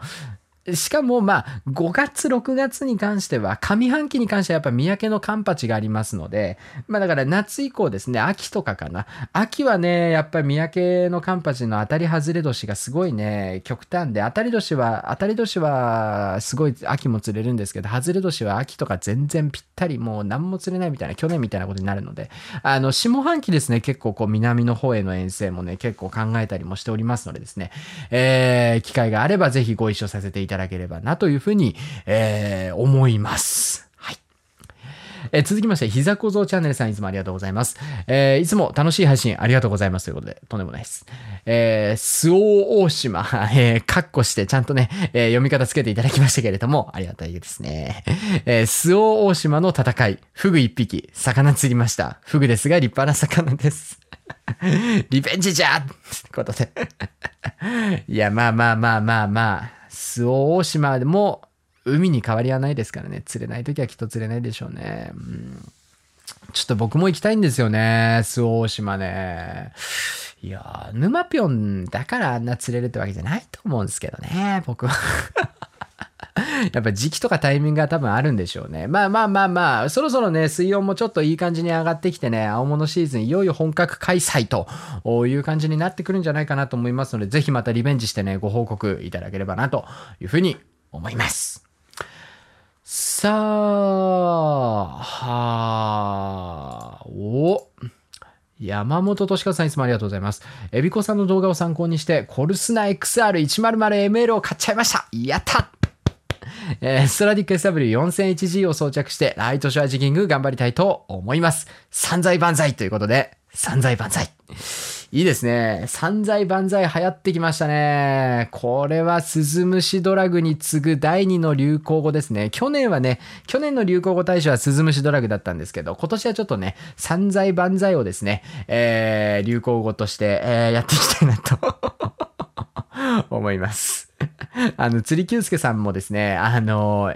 職場で聞いていたんですが、エビちゃんのご賞はくださいに反射、反射的に散財万歳とご賞はしちゃいました。本当に真面目に仕事してください。冗談ですけれども。えー、いや、散財万歳ね、ちょっと本当に語呂いいんでね、あの、結構ね、流行らしていきたいなと思ってます。え、続いて、ロックアングラータカさんいつもありがとうございます。えー、釣りラジ講師お疲れ様です。毎週楽しみにしていますが、32.5回の釣りラジでのコメント全会社は本当に感激しまして、そんなことないですよ、全然。あの、喋りたいことくっちゃべってるだけなんで。えー、すごい、すごすぎです。ところで、この度、エヴァを熱く語る、えー、エビちゃんのエヴァ愛に刺激され、親父もコミック本を全巻購入いたしました。いやー、いいですね。えー、恥ずかしながらも、恥ず、恥ずかしながら内容もわからないので、まずは本を読み終わってから映画を見たいと思います。違うんだな違うんだな読み終わる頃にはパチプロエビちゃんも大物を釣り上げていることを信じております。エビちゃん万歳ということで、散財万歳。あのですね、まあ、今回、今日、今回のラジオはね、あの、ガンダムの話しなかったので、エヴァの話させてくださいよ。ね。いいでしょ？えっとですね、エヴァンゲリオンは、アニメ版、初代のアニメ版ですね、1995年だったかな？あの、最初のアニメがあります。えー、これは一応アニメアニメで一応を完結はしてます。うん。あの、わけのわからない終わり方でしたけれども、一応を完結はしてます。で、えー、それとは全く、全くでもないんですけれども、それとちょっと話の展開が違うのがコミック本なんです。で、コミック、エヴァンゲリオンのコミック版も完結してます。これはちょっと前、だいぶ前に完結してますね。えー、コミックに関しては、めちゃめちゃいい終わり方をしておりました。コミックは素晴らしかった。だから、えー、タカさんね、今回コミック、えー、前回購入されたということなんですけれども、えー、それはそれでね、全然ね、いいと思います。えー、そして、えー、アニメともコミックとも違う展展開が新劇場版なんです。他にもね、あの、旧劇場版とかもあるんですけれども、まあ、新、まあ、大体、まあ、まず押さえておくべきは、アニメ、漫画、新劇場版です。で、えっ、ー、と、まあ、大体ね、こう、面白く、なんかこう、エヴァンゲリオンをふわっとね、こう、面白い感じで、こう、エヴァンゲリオン入門ってなると、まあ、それで全然いいと思うんですが、エヴァの良さっていうのは、あの、わけのわからなさがいいんですよ。なんだこのアニメだと。なんてことしてくれるんだと。どんだけ人の気持ちを踏みにじったら気が済むねん、この監督は。このあんのクソ野郎っていうところを、そこを乗り越えて、新劇場版を見ることで、より、こう、新劇場版、そして最後の、えー、新エヴァンゲリオンですね。えー、を見て、すごく良かったなって思えるわけなんですよね、これがね。えー、まあもちろん、その、まあ、やっぱりね、エヴァオタクの人、まあ何のオタクでもそうなんですけれども、こうやってこういう手順を踏んで、こうやって見なきゃ面白くないんだよって言っちゃうんですよね、どうしても。ただ、別にそうじゃなくても面白いです。面白い。だから、タカさんの、あの、今回ね、えー、お便りいただいたように、コミックを全巻読んでから、えー、それから、えー、新劇場版を見るっていうのももちろんいいんですけれども、まあ、エヴァンゲリオンオタクの、えー、私といたしましてはですね、あの、ぜひ、そのアニメを見てから映画を見てほしいなっていうね。まあ、できることなら、まあ、ネットフリックスとかで全部見れるんで、えー、アマプラでも見れたかな？えー、アニメを見て、その後、旧劇場版ね、あの、一番ひどい映画。一番ひどいあ、あの、エヴァンゲリオンですね。えー、旧劇場版、エヴァンゲリオン、えー、エア、愛を、愛、ん？愛、愛を込め、ま、ま、真心はなんとかこんとかってやつね。これをね、まず見てほしい。だからアニメとその旧劇場版がセットで悲惨なんですよ。その内容が悲惨、そのね、あの、見る価値のないっていう意味での悲惨ではないんです。決してね。スター・ウォーズエピソード9みたいな悲惨さではないんです。そうじゃなくて、内容がもうね、あの、えぐいえぐいなんなんですよ。もうね、ここまで、ここまで視聴者の心を踏みにじって、ここまで納得のできない終わらせ方をどうして思いつくんですかあなたはっていう感じなんですよ。でもそれでも腹渡が煮えくり返るわけですよね。だからやっぱりこう、まあ、エヴァオタクの中では、これをね、エヴァ騒動と言いますけれども、アニメの終わり方がまずわけわからん感じで終わって旧劇場版が人の心を踏みにじるような内容で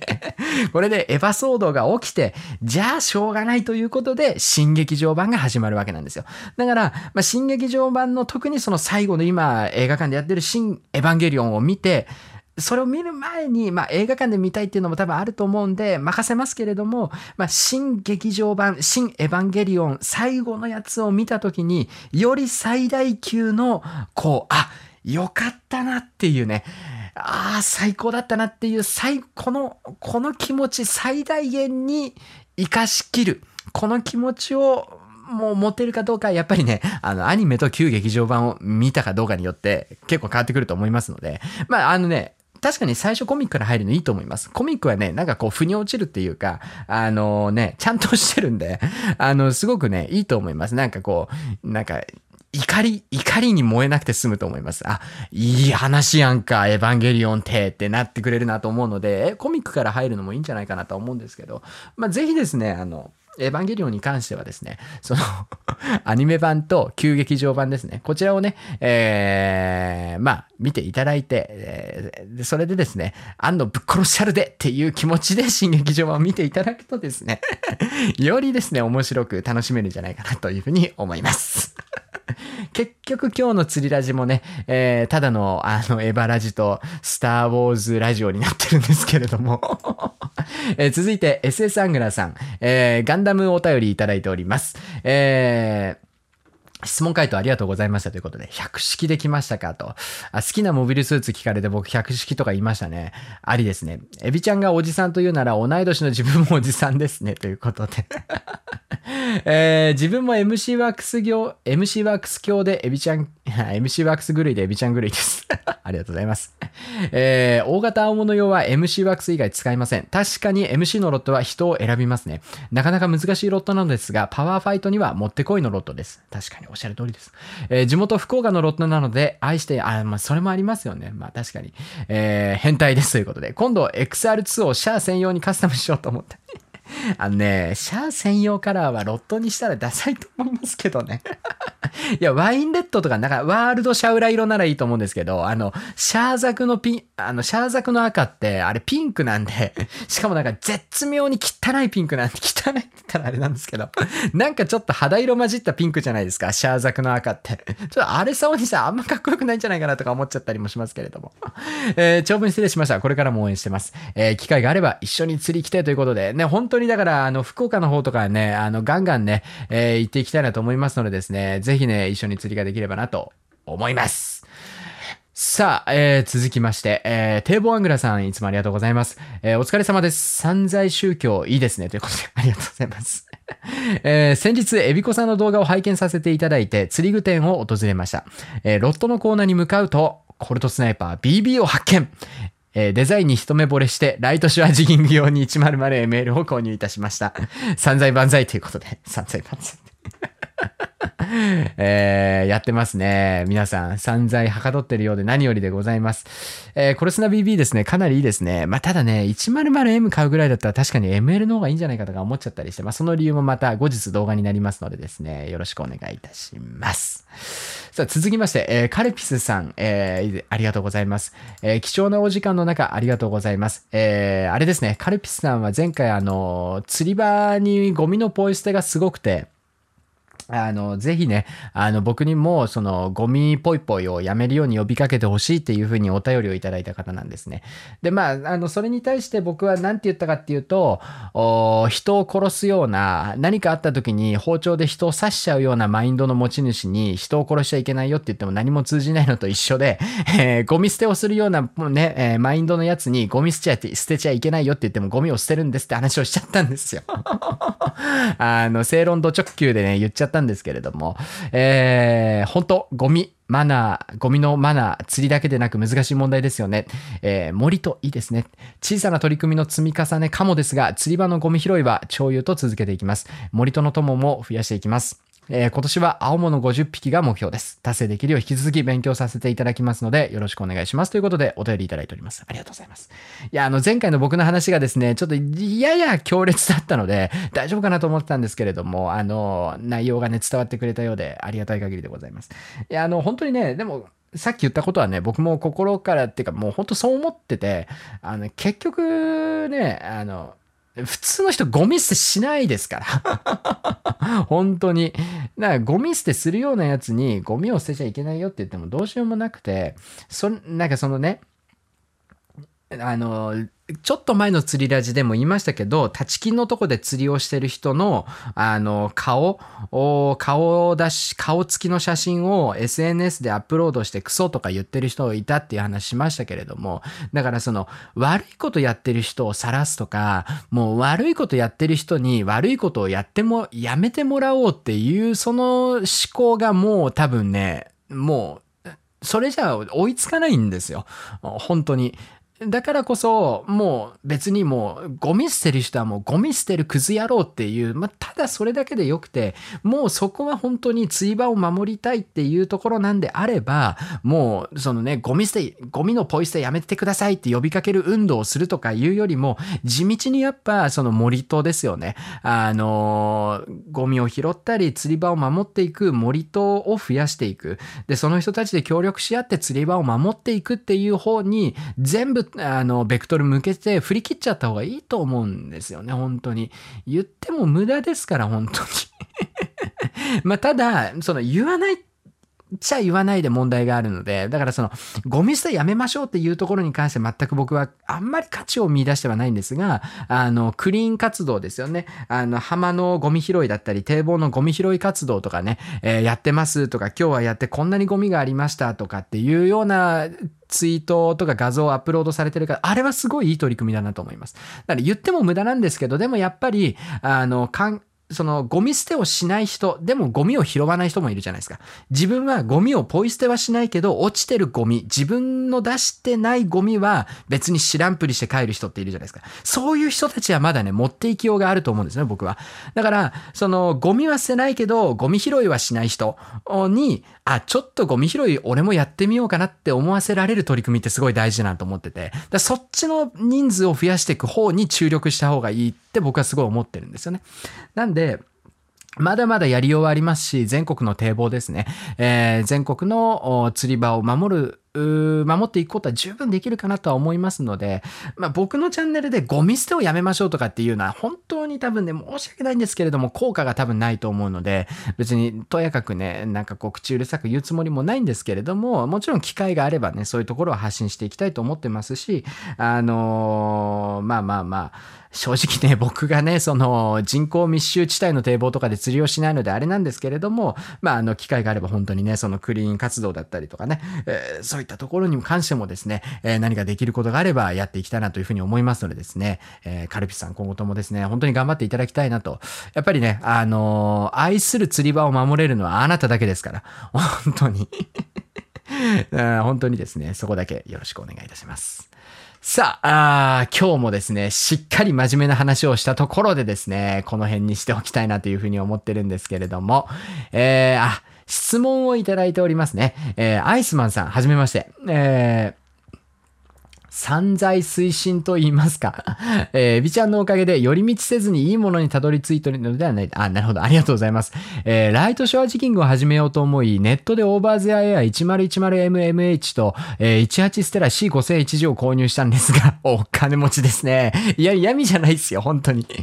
えー、メーカーの在庫に間違いがあったとのことで、ロットがキャンセルになってしまいました。えー、これはロットを検討し直せということなのかと思い、エビちゃんにアドバイスしていただきたコメントいたしました。18ステラに合うロットで値段メーカーは関係なく場所は堤防で使用するジグは20から 40g ターゲットは稲田サゴシサワラサバ等です。いいものを長く使いたいタイプなのでご提案いただけると助かります、えー、よろしくお願いします。これからも釣りラジ楽しみにしております。ということでご質問をいただいております。ありがとうございます、えー、これはですね、えー、回答は一つですね。まあ、ステラ18ステラに合うっていうところで言うとチーター R3 なんですね。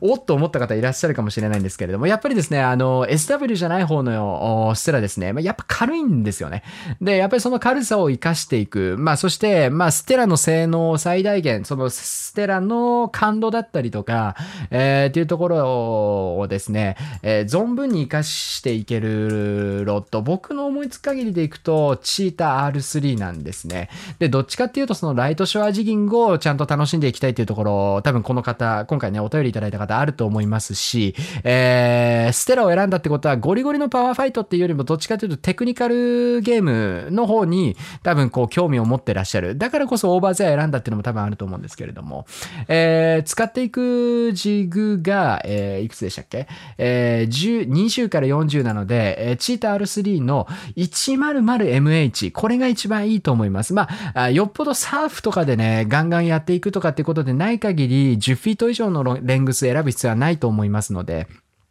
で、あの、レングスがやっぱね、短い方が、あの、ロットの長さが短い方が、こう、手元でね、キュッキュッキュッってやったりとか、こう、クイックなアクションをつけたりするやりやすさっていうのがね、えー、まあ、アップしますので、長ければ長いほどやっぱりね、どうしても先重りは感じざるを得ないので、こう手元でスナップ効かせるようなアクションをするときにちょっとだるく感じたりするので、いろんなね、あの、細やかなテクニックも含めて、えー、こうテクニカルにやっていきたいってことであれば10フィートぐらいが本当ちょうどいいなと思ってて。で、えっ、ー、と、まあ、もちろんですね、まあ、96っていう選択肢もあるんですが、まあ、ちょっとプラグ使いたかったりっていうようなシーンもあるかなとも思いますし、汎用性を持たせて 100MH ですね。えー、こちらですね、標準時重がなんと 155g ということでですね アホみたいに軽いんですね。で僕もね、チーター R3 ね、ちょっと今年余裕があれば、あの、まあ、多分ですね、ジャクソンのスーパーライトショアジギングロットが出て、えー、それを使う予定があるので、まあ、あれなんですけど、本当余裕があったらですね、いつでも買いたいロットがチータ R3 っていうぐらい僕も好きなロットなので、あの、オーバーゼアエア買うぐらいのね、ご予算あるという話ですよね。えー、なんで、えー、ラグゼのチーター R3 ですね。これもちょっと在庫流通少ない方ではあると思うんですが、探せばあると思います。ないことはないと思いますのでですね、えー、ぜひですね、アイスマンさん、初めてお便りいただきましたけれども、アイスマンさんにはですね、えー、散財宗教の教祖の僕としてはですね、えー、チーター R3100MH をおぬぬめしたいなというふうに思いますので、ぜひ参考にしてみていただければなと思います。えー続きまして、エンジョイライフ M さんですね。えー初めてだと思います。ありがとうございます。えー釣りラジ、最初から今回まで車の運転中に聞かせてもらいました。ということで、ありがとうございます。えびこさんのおかげで、ロックショアをやりたくて散財が止まりません。えフローティングベスト、フェルトスパイクシューズ、セルテート SW、コルトスナイパー XR、もう勘弁してください。えー安全な場所を下見して始めたいと思います。さすがでございます。いや、あの、動画ちゃんと見ていただいてるなって思います。えー釣り具店でツインパワー SW があったので、試しに回してみましたが、セルテート SW より回しやすい感じがしました。あー、回しやすい感は確かにあるかもな。あの、ダイワのリールは巻きが軽いというよりも巻き心地がいい。で、シマノのリールに関しては、巻き心地はさておいて、とにかくやっぱ軽いパワーがパワーがあるはもうちょっと、まあ、ダイワ今強いからな。まあ、とにかく巻きが軽いんですね。まあ、ただ、正直ロックショアシーンにおいては、え激重のジグだったり、激重のプラグだったりをゴリゴリ操作していくので、空巻きした時の巻き感っていうのは実釣においてほとんど意味をなさないので、実際に使ってみてどうかがやっぱり一番なんですね。で、まあ、えー、ツインパワーとセルテッド SW、僕も今もいろいろ言いたいところありますが、ちょっとですね、ここに関しては、あの、しっかり僕もね、えーセルテート1万番すでに手元にありますけれども、ツインパワーの1万番が届き次第ですね、えー徹底比較検証していきたいなというふうに思いますのでですね、あの、ぜひそちら参考にしてみていただければなと思います。えーこれからも体調に気をつけて釣り味続けてくださいということで、えお便りいただきました。エンジョイライフ M さん、ありがとうございます。さあ、そんな感じでしょうか。えー、まあ、僕の期待しておりましたですね、新社会人からのお悩み相談は一切来ておりませんね。あの、釣りの質問もね、全然本当にね、嫌ってわけじゃないです。本当にね、あの、釣りの質問もどしどしお寄せいただければと思うんですが、ちょ違う質問にお答えしたいんですよね。こないだみたいに、あの、結婚とかの話とかね。関係のない質問をですね、どしどし募集しておりますので、ぜひぜひね、Spotify、アンカーでお聞きの皆さんもですね、関係のないご質問ですね、お寄せいただければなと思います。あまりにもくだらなすぎる質問はスルーさせていただくんですが、よっぽどじゃない限りはですね、えーしっかりお答えをしていきたいなというふうに思います。えー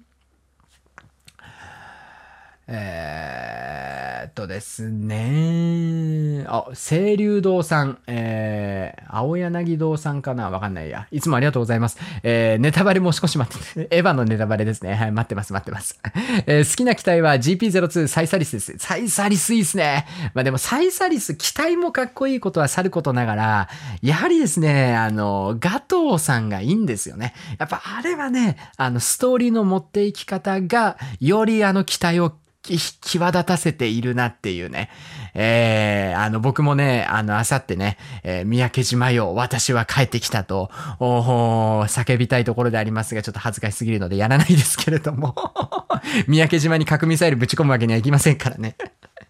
いや、このネタ通じる人何人いるんだって話なんですけどね、GP02 サイサリスはですね、僕もね、結構共感できる部分ね、えー、多いかなと思います。えー、あとはですね、あ、氷魂さん、初めてのお便りかな、ありがとうございます。あ、初めてじゃないかね、ちょっと前にももらってるかも。えっ、とですね、釣り関係ないですが、えー北海道旅行を予定していて、えー札幌4泊3あ、4日間主役で、エビちゃんおすすめの絶対ここ行くべき場所ありますか？釣り以外のご教授もお願いします。いや、皆さん、こういう質問ですよ。こういう質問。ね。あの、ロットとかの質問も全然いいんですけど、やっぱこういう質問いいですよね。釣り以外の話がしたくてしょうがないんですから、僕は。えー札幌に4日間宿泊する予定か。この時期だからな絶妙になんもねえんだよな。そのね、まだ雪が積もってるっていうか、雪がいい季節だと、例えば小樽の、あの、小樽運河とかね、札幌の隣町の小樽の小樽運河とかね、あの、雪がちらつく中とかすっごい綺麗だったりとかもするんですけど、えっと、まずですね、まず、えっと、藻岩山のロープウェイだったかな。えー、だからなんだか、だかなんだかでおすすめしてるのもあれなんですが、あのね、ロープウェイだかなんだかがあって、昔、今、ちょっと前までですね、なんだか夜景とか、なんだか夜景5選だか10選だかに入ってたんですけど、で今外れたっていうような話も聞いて、多分ね、藻岩山ロープウェイだったかな。まあ、ちょっとこれは曖昧なので、ご自身でお調べいただいてですね、あんまり興味湧かなかったら行かなくて大丈夫です。で、あとですね、えっ、と、小樽の小樽運河。ここはね、ぜひひ行っていただきたいなと。小樽運河と、あのね、オルゴール堂だったかな、ガラス堂だったかな、オルゴール堂っていうのが確かあって、えっとね、まあまあまあ、あの、あの、割とメルヘンチックっていうか、女の子チックなお店なんですけど、結構ね、居心地いいっていうか、本当にね、あのー、野郎が見ても、あ、これ綺麗だなって思うね、ガラス細工のオルゴールとかがあって、多分まだ潰れてないと思うので、えー、小樽運河のですね、オルゴール堂はね、ぜひ行ってみてください。で、小樽、小樽運河に行くときに、ルタオっていうですね、北海道の、あの、割と最近目、まあ最近目って言ってももう10年、20年ぐらいになると思うんですが、あの、ケーキ屋さんっていうかですね、お菓子屋さんがあるんですが、確かね、小樽のルタオは店内で飲食ができるはずです。ただ、緊急事態宣言が、まあ解除はされましたけれども、店内飲食解禁になってるかはわからないんですが、えルタオのチーズケーキ。これは絶対に食べてください。あの、ルタオのチーズケーキ食べないで4日間ね、札幌に泊まって帰ってきたら、それはもうね、あの、何の意味もないので。だ小樽近辺はいいですよ。とにかく。な小樽に行って、ルタオのチーズケーキを食べて、小樽運河に行って、オルゴールドールに、オルゴール堂に行く。まずこれね、これ大事です。で、あとは、えっとですね、あのー、札幌の、まあ、どこでもいいっす。ジンギスカン屋さん。ジン、あのー、羊の肉がどうしても嫌いじゃなければ、まあ、ででもね、あのー、こっちで、本州で食うスーパーに売っている、あの、ジンギスカンと全然物違うんで、臭み一切ないので、北海道の、えー、ジンギスカン屋さんにまず行ってください。それから食い物で行くともう一つ、スープカレーですね。これもバッチクソうまいので、ぜひね、スープカレー屋さんも行ってみてください。食い物に関しては、ジンギスカンと、おスープカレーですね。で、あと、小樽の寿司屋さんか、あの、居酒屋さんとかもいいです。あの、本当に小樽で取れた魚とかね、あの、マジでうまいんで、えー、小樽ね、えー、おすすめ。小樽と、食い物はカレーと、スープカレーと、ジンギスカンですね。ラーメンは言うてね、まあまあまあ普通ですよ。まあ美味しいですけどね、バターコーンラーメンみたいなやつね、えー、味噌バターコーンラーメンみたいなやつも美味しいと思います。あとは、特にねえかな。あとはもうすすきのいてキャラキャバクラ行けばいいんじゃないですか。投げやりですけれども、だいぶ でもね、札幌はそんなないよ。あの、見どころは。うん。小樽とかの方がいいですよ。小樽とかぜひ行ってみてください。まあ、うーん。北海道旅行が何月かにもよるんですが、また思いついたら釣りラジでまた喋りますね。北海道のおすすめ観光スポットですね。まあ、札幌っていうことなんでね、旭川とかまでは行かないと思いますので、旭川水族館とかはね、多分、旭川水族館動物園、旭川水族館かな、えー、とかは多分行かないと思うんですけれども、まあ、ちょっとそこら辺で行ってみるとまた楽しいと思うんですが、まあ、ちょっと札幌は言うてですね、あの、そんなそんなそんなかなとは思いますので、まあ、あんまり、あのー、札幌にこだわらずちょっと、あの、隣町の小樽とかぜひ行ってみていただければな、というふうに思います。えー、あ、ご質問他にもいただいておりますね。名もなきルアマンさん、お便りありがとうございます。え、高校生になってスマホを買いましたので、初コメさせていただいております。ということで、ありがとうございます。スマホデビューおめでとうございます。えー、高校生になってスマホを持つと、まずエロサイト見ますよね。えー、どうでもいいんですけれども、えー、友人のニーチアルテグラを触らせてもらったのですが、ちょっとエッチに聞こえますけれども、おすごく良かったです。C3000 です。えー、現在メジャークラフトの N196WH とストラディック SW6000HG に P2.55 ショアジギングを楽しんでおります。いいですね。えさすがにヘビーすぎるので新調しようと思っていて、ムーンショット MH で、リーロシマノのサイズ C5000 で考えております。種類を迷ってるのですが、地球ソラディック C5000 か、ニーチアルテグラ C5000、ソラディック SW4001G で迷っております。ぜひこれ。えっとね、えー、っとですね、これはアルテグラの C5000 の方がいいんじゃないかなと思いますね。ムーンショットシーバスロットですよね。確か。違いましたっけ？確かね、シーバスロットだと思うんですよね。あの、シーバスロットの MH には5000番合わせるとね、重すぎる、まあ、重すぎるまではいかないですけど、やや重めになってしまいますので、えー、4000番ぐらいかな、がいいとは思います。で、えー、っとですね、まあまあ、あ、なるほどね。様々なターゲットに対して、うーん、ポケモンの技みたいで、面白いですね。ムーンショット。別にバカにしてるんじゃないんですよ。バカにはしてないんですけれども、M、いや、シマノのサイトさ、これロ、あの、ロットのページ変わっ、あの、公式サイト変わったでしょ？より見にくくなったんですよね。もう解約しかしてないもん。もう、何をやってもダメ。竿だけ作っててって感じなんで、竿とリールだけ作っててって感じなんですけど。あ、まあ、自重 185g なので、まあ、それ、まあまあ、言うて軽い部類に入りますので、まあ、C5000 ですね。えー、アルテグラの C5000 ぐらいがおすすめかなと思います。ソラディック SW の 4000HG もね、結構軽めなので、4000HG でもいいと思うんですけれども、まあまあ、ソラディック SW の 4000HG でもいいのかな。あの、19ソラディックの C5000 よりは、あまあ、アルテグラかソラディックの方がいいと思ってて、まあ、ストラディック SW の4000買えるんだったら4000の方がいいと思います。ただ、お金の問題がありますので、あの、そんなに余裕ないんだったら無理して、あの、ストラディック SW 買う必要もないかなと思いますので、えー、アルテグラの C5000 でも全然いいかなと思います。まあ、ただ、アルテグラの大型版手がまだ出てなくて、僕もね、予約はしてるんですが、まだ入荷してないので、まあ、大型版手の使い心地がどうかっていうところはまだね、えー、はっきりとはお伝えできませんので、まあ、ちょっとね、あの、お待ちいただければなと、アルテグラのね、大型版手もレビューしますのでですね、よろしくお願いいたします。さあ、それではですね、本日の釣りラジはこの辺りに、しておきたいなというふうに思います。えー、あ、佐藤はじめさんから社会人22年生のはじめですということで お手入れいただいてましたけれども、またステッカーの催促が入っております わかってますて。すいませんね、遅くなってしまって。えー、長女が高校入学か。へえ、娘さんが高校入学。俺54歳。ん？ちゃうちゃうちゃう。うちなみあ、ごめんなさい。なになにうちの3番目の長女が高校入学したら自由にしていいよと嫁から話がありました。えー、三宅だろうが海外だろうがエビちゃんと一緒に釣り YouTuber やったらいいじゃんって言われました。あの、僕、人の家庭、かん、あの、家庭内不和を生みたくないんですけどね。あの、多分そういうことではないとは思うんですけども。えー、しかし、長女が高校入学って13年後。俺54歳、エビちゃん39歳。そうか、13年後って俺39歳なんだ。お互いガチはじきでき、俺はやるっすよ。でも、はじめさんも多分体ちゃんと作ってれば、作ってればっていうか多分、あの、体ができる状態を維持し続ければできると思いますよ。だって、あの、激闘の吉成さんだってもう、あと3年ぐらいで定年退職とか言ってたんで、全然全然全然、あの、やりようだと思います。生涯釣りして頑張りましょうということで、頑張りましょう。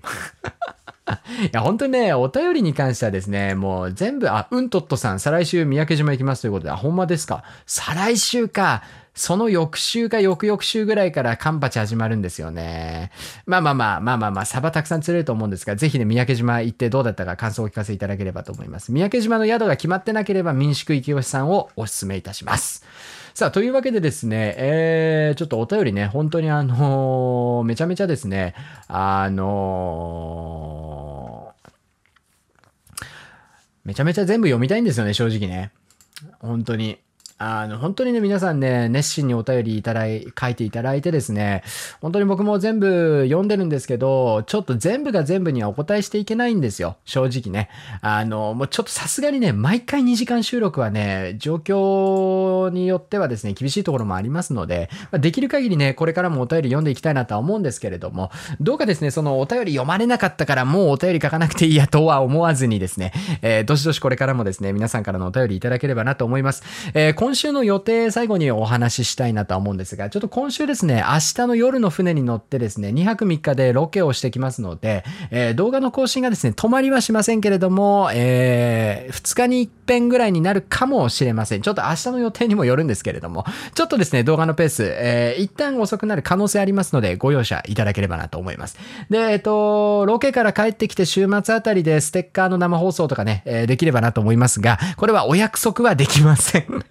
これも状況によって変わりますのでですね、あの、やるって言ってやらないのが一番悲惨なので、まあまあまあ、ちょっとちょっと楽しみにしといていただければなというふうに思いますが、今週の予定はそんな感じでございます。ちょっとこの釣りラジがですね、今週どのタイミングで、え、公開になっているかもですね、今ちょっと読めないのであれなんですけれども、え、今回第33回の釣りラジですね、お届けをさせていただきました。いかがだったでしょうか？え、また皆さんからのお便りね、どしどしお待ちしております。え、まあまあまあ、お便りね、釣りに関するご質問でももちろん構いませんし、あの、釣りと関係ないお話もですね、どしどしお待ちしておりますが、あんまり脱線しそうなですね、エヴァンゲリオン、えー、スター・ウォーズ、ガンダムあたりのお話はですね、えー、ちょっとですね、自粛していただければなと とか言うとですね、またね、お便りいただくことになるんですけれども、まあ、お便りいただければですね、またね、えー、マニアックトークもしていきたいなと思います。えー、Spotify、アンカーでお楽しみの皆さんもですね、最後までお聞きいただきましてありがとうございました。えー、相変わらずですね、釣りラジというのは名ばかりで、釣りに関するお話はですね、3分の1ぐらいになってしまってるんですけれども、Spotify でお聞きの皆さんもですね、いつもご視聴いただきましてありがとうございます。えー、ぜひですね、お便り YouTube の方でですね、えー、書き込んでいただければなというふうに思いますのでですね、えー、今後ともどうぞよろしくお願いいたします。さあそれでは、えー、まあ、ガチュアジキングってわけではないんですけれども、まあ、三宅島ね2泊3日でやってきます、えー、まあえー、まあ1%、0.1%ぐらいの確率でね、えー、死んでしまう可能性もありますし、まあ、僕はね、毎回ね、あの、まあまあ、ワンチャン死ぬ可能性あるっていうことは常に頭の中に入れてね、遠征に行くので、まあまあまあ、あの、また来週元気なね、形で皆さんと釣りラジでお会いできるとは思いますけれども、またこれが最後になればなればですね、えー、またこんなくだらない話を散々しまくってですね、この人死んじゃったよって感じなんですけれども。まあまあまあ、堤防のゴミとかに関してはですね、結構いい話したかなと思いますのでですね、えー、これで人生悔いなしということでですね、えー、あさってから、えー、ロケ頑張っていきたいなというふうに思います。インプレッションの動画ね、たくさん撮ってきますのでですね、えー、実況インプレッション、えー、お楽しみにお待ちいただければなと思います。えー、それでは最後までご視聴ありがとうございました。えー、また、えー、来週の釣りラジでお会いいたしましょう。バイバイ。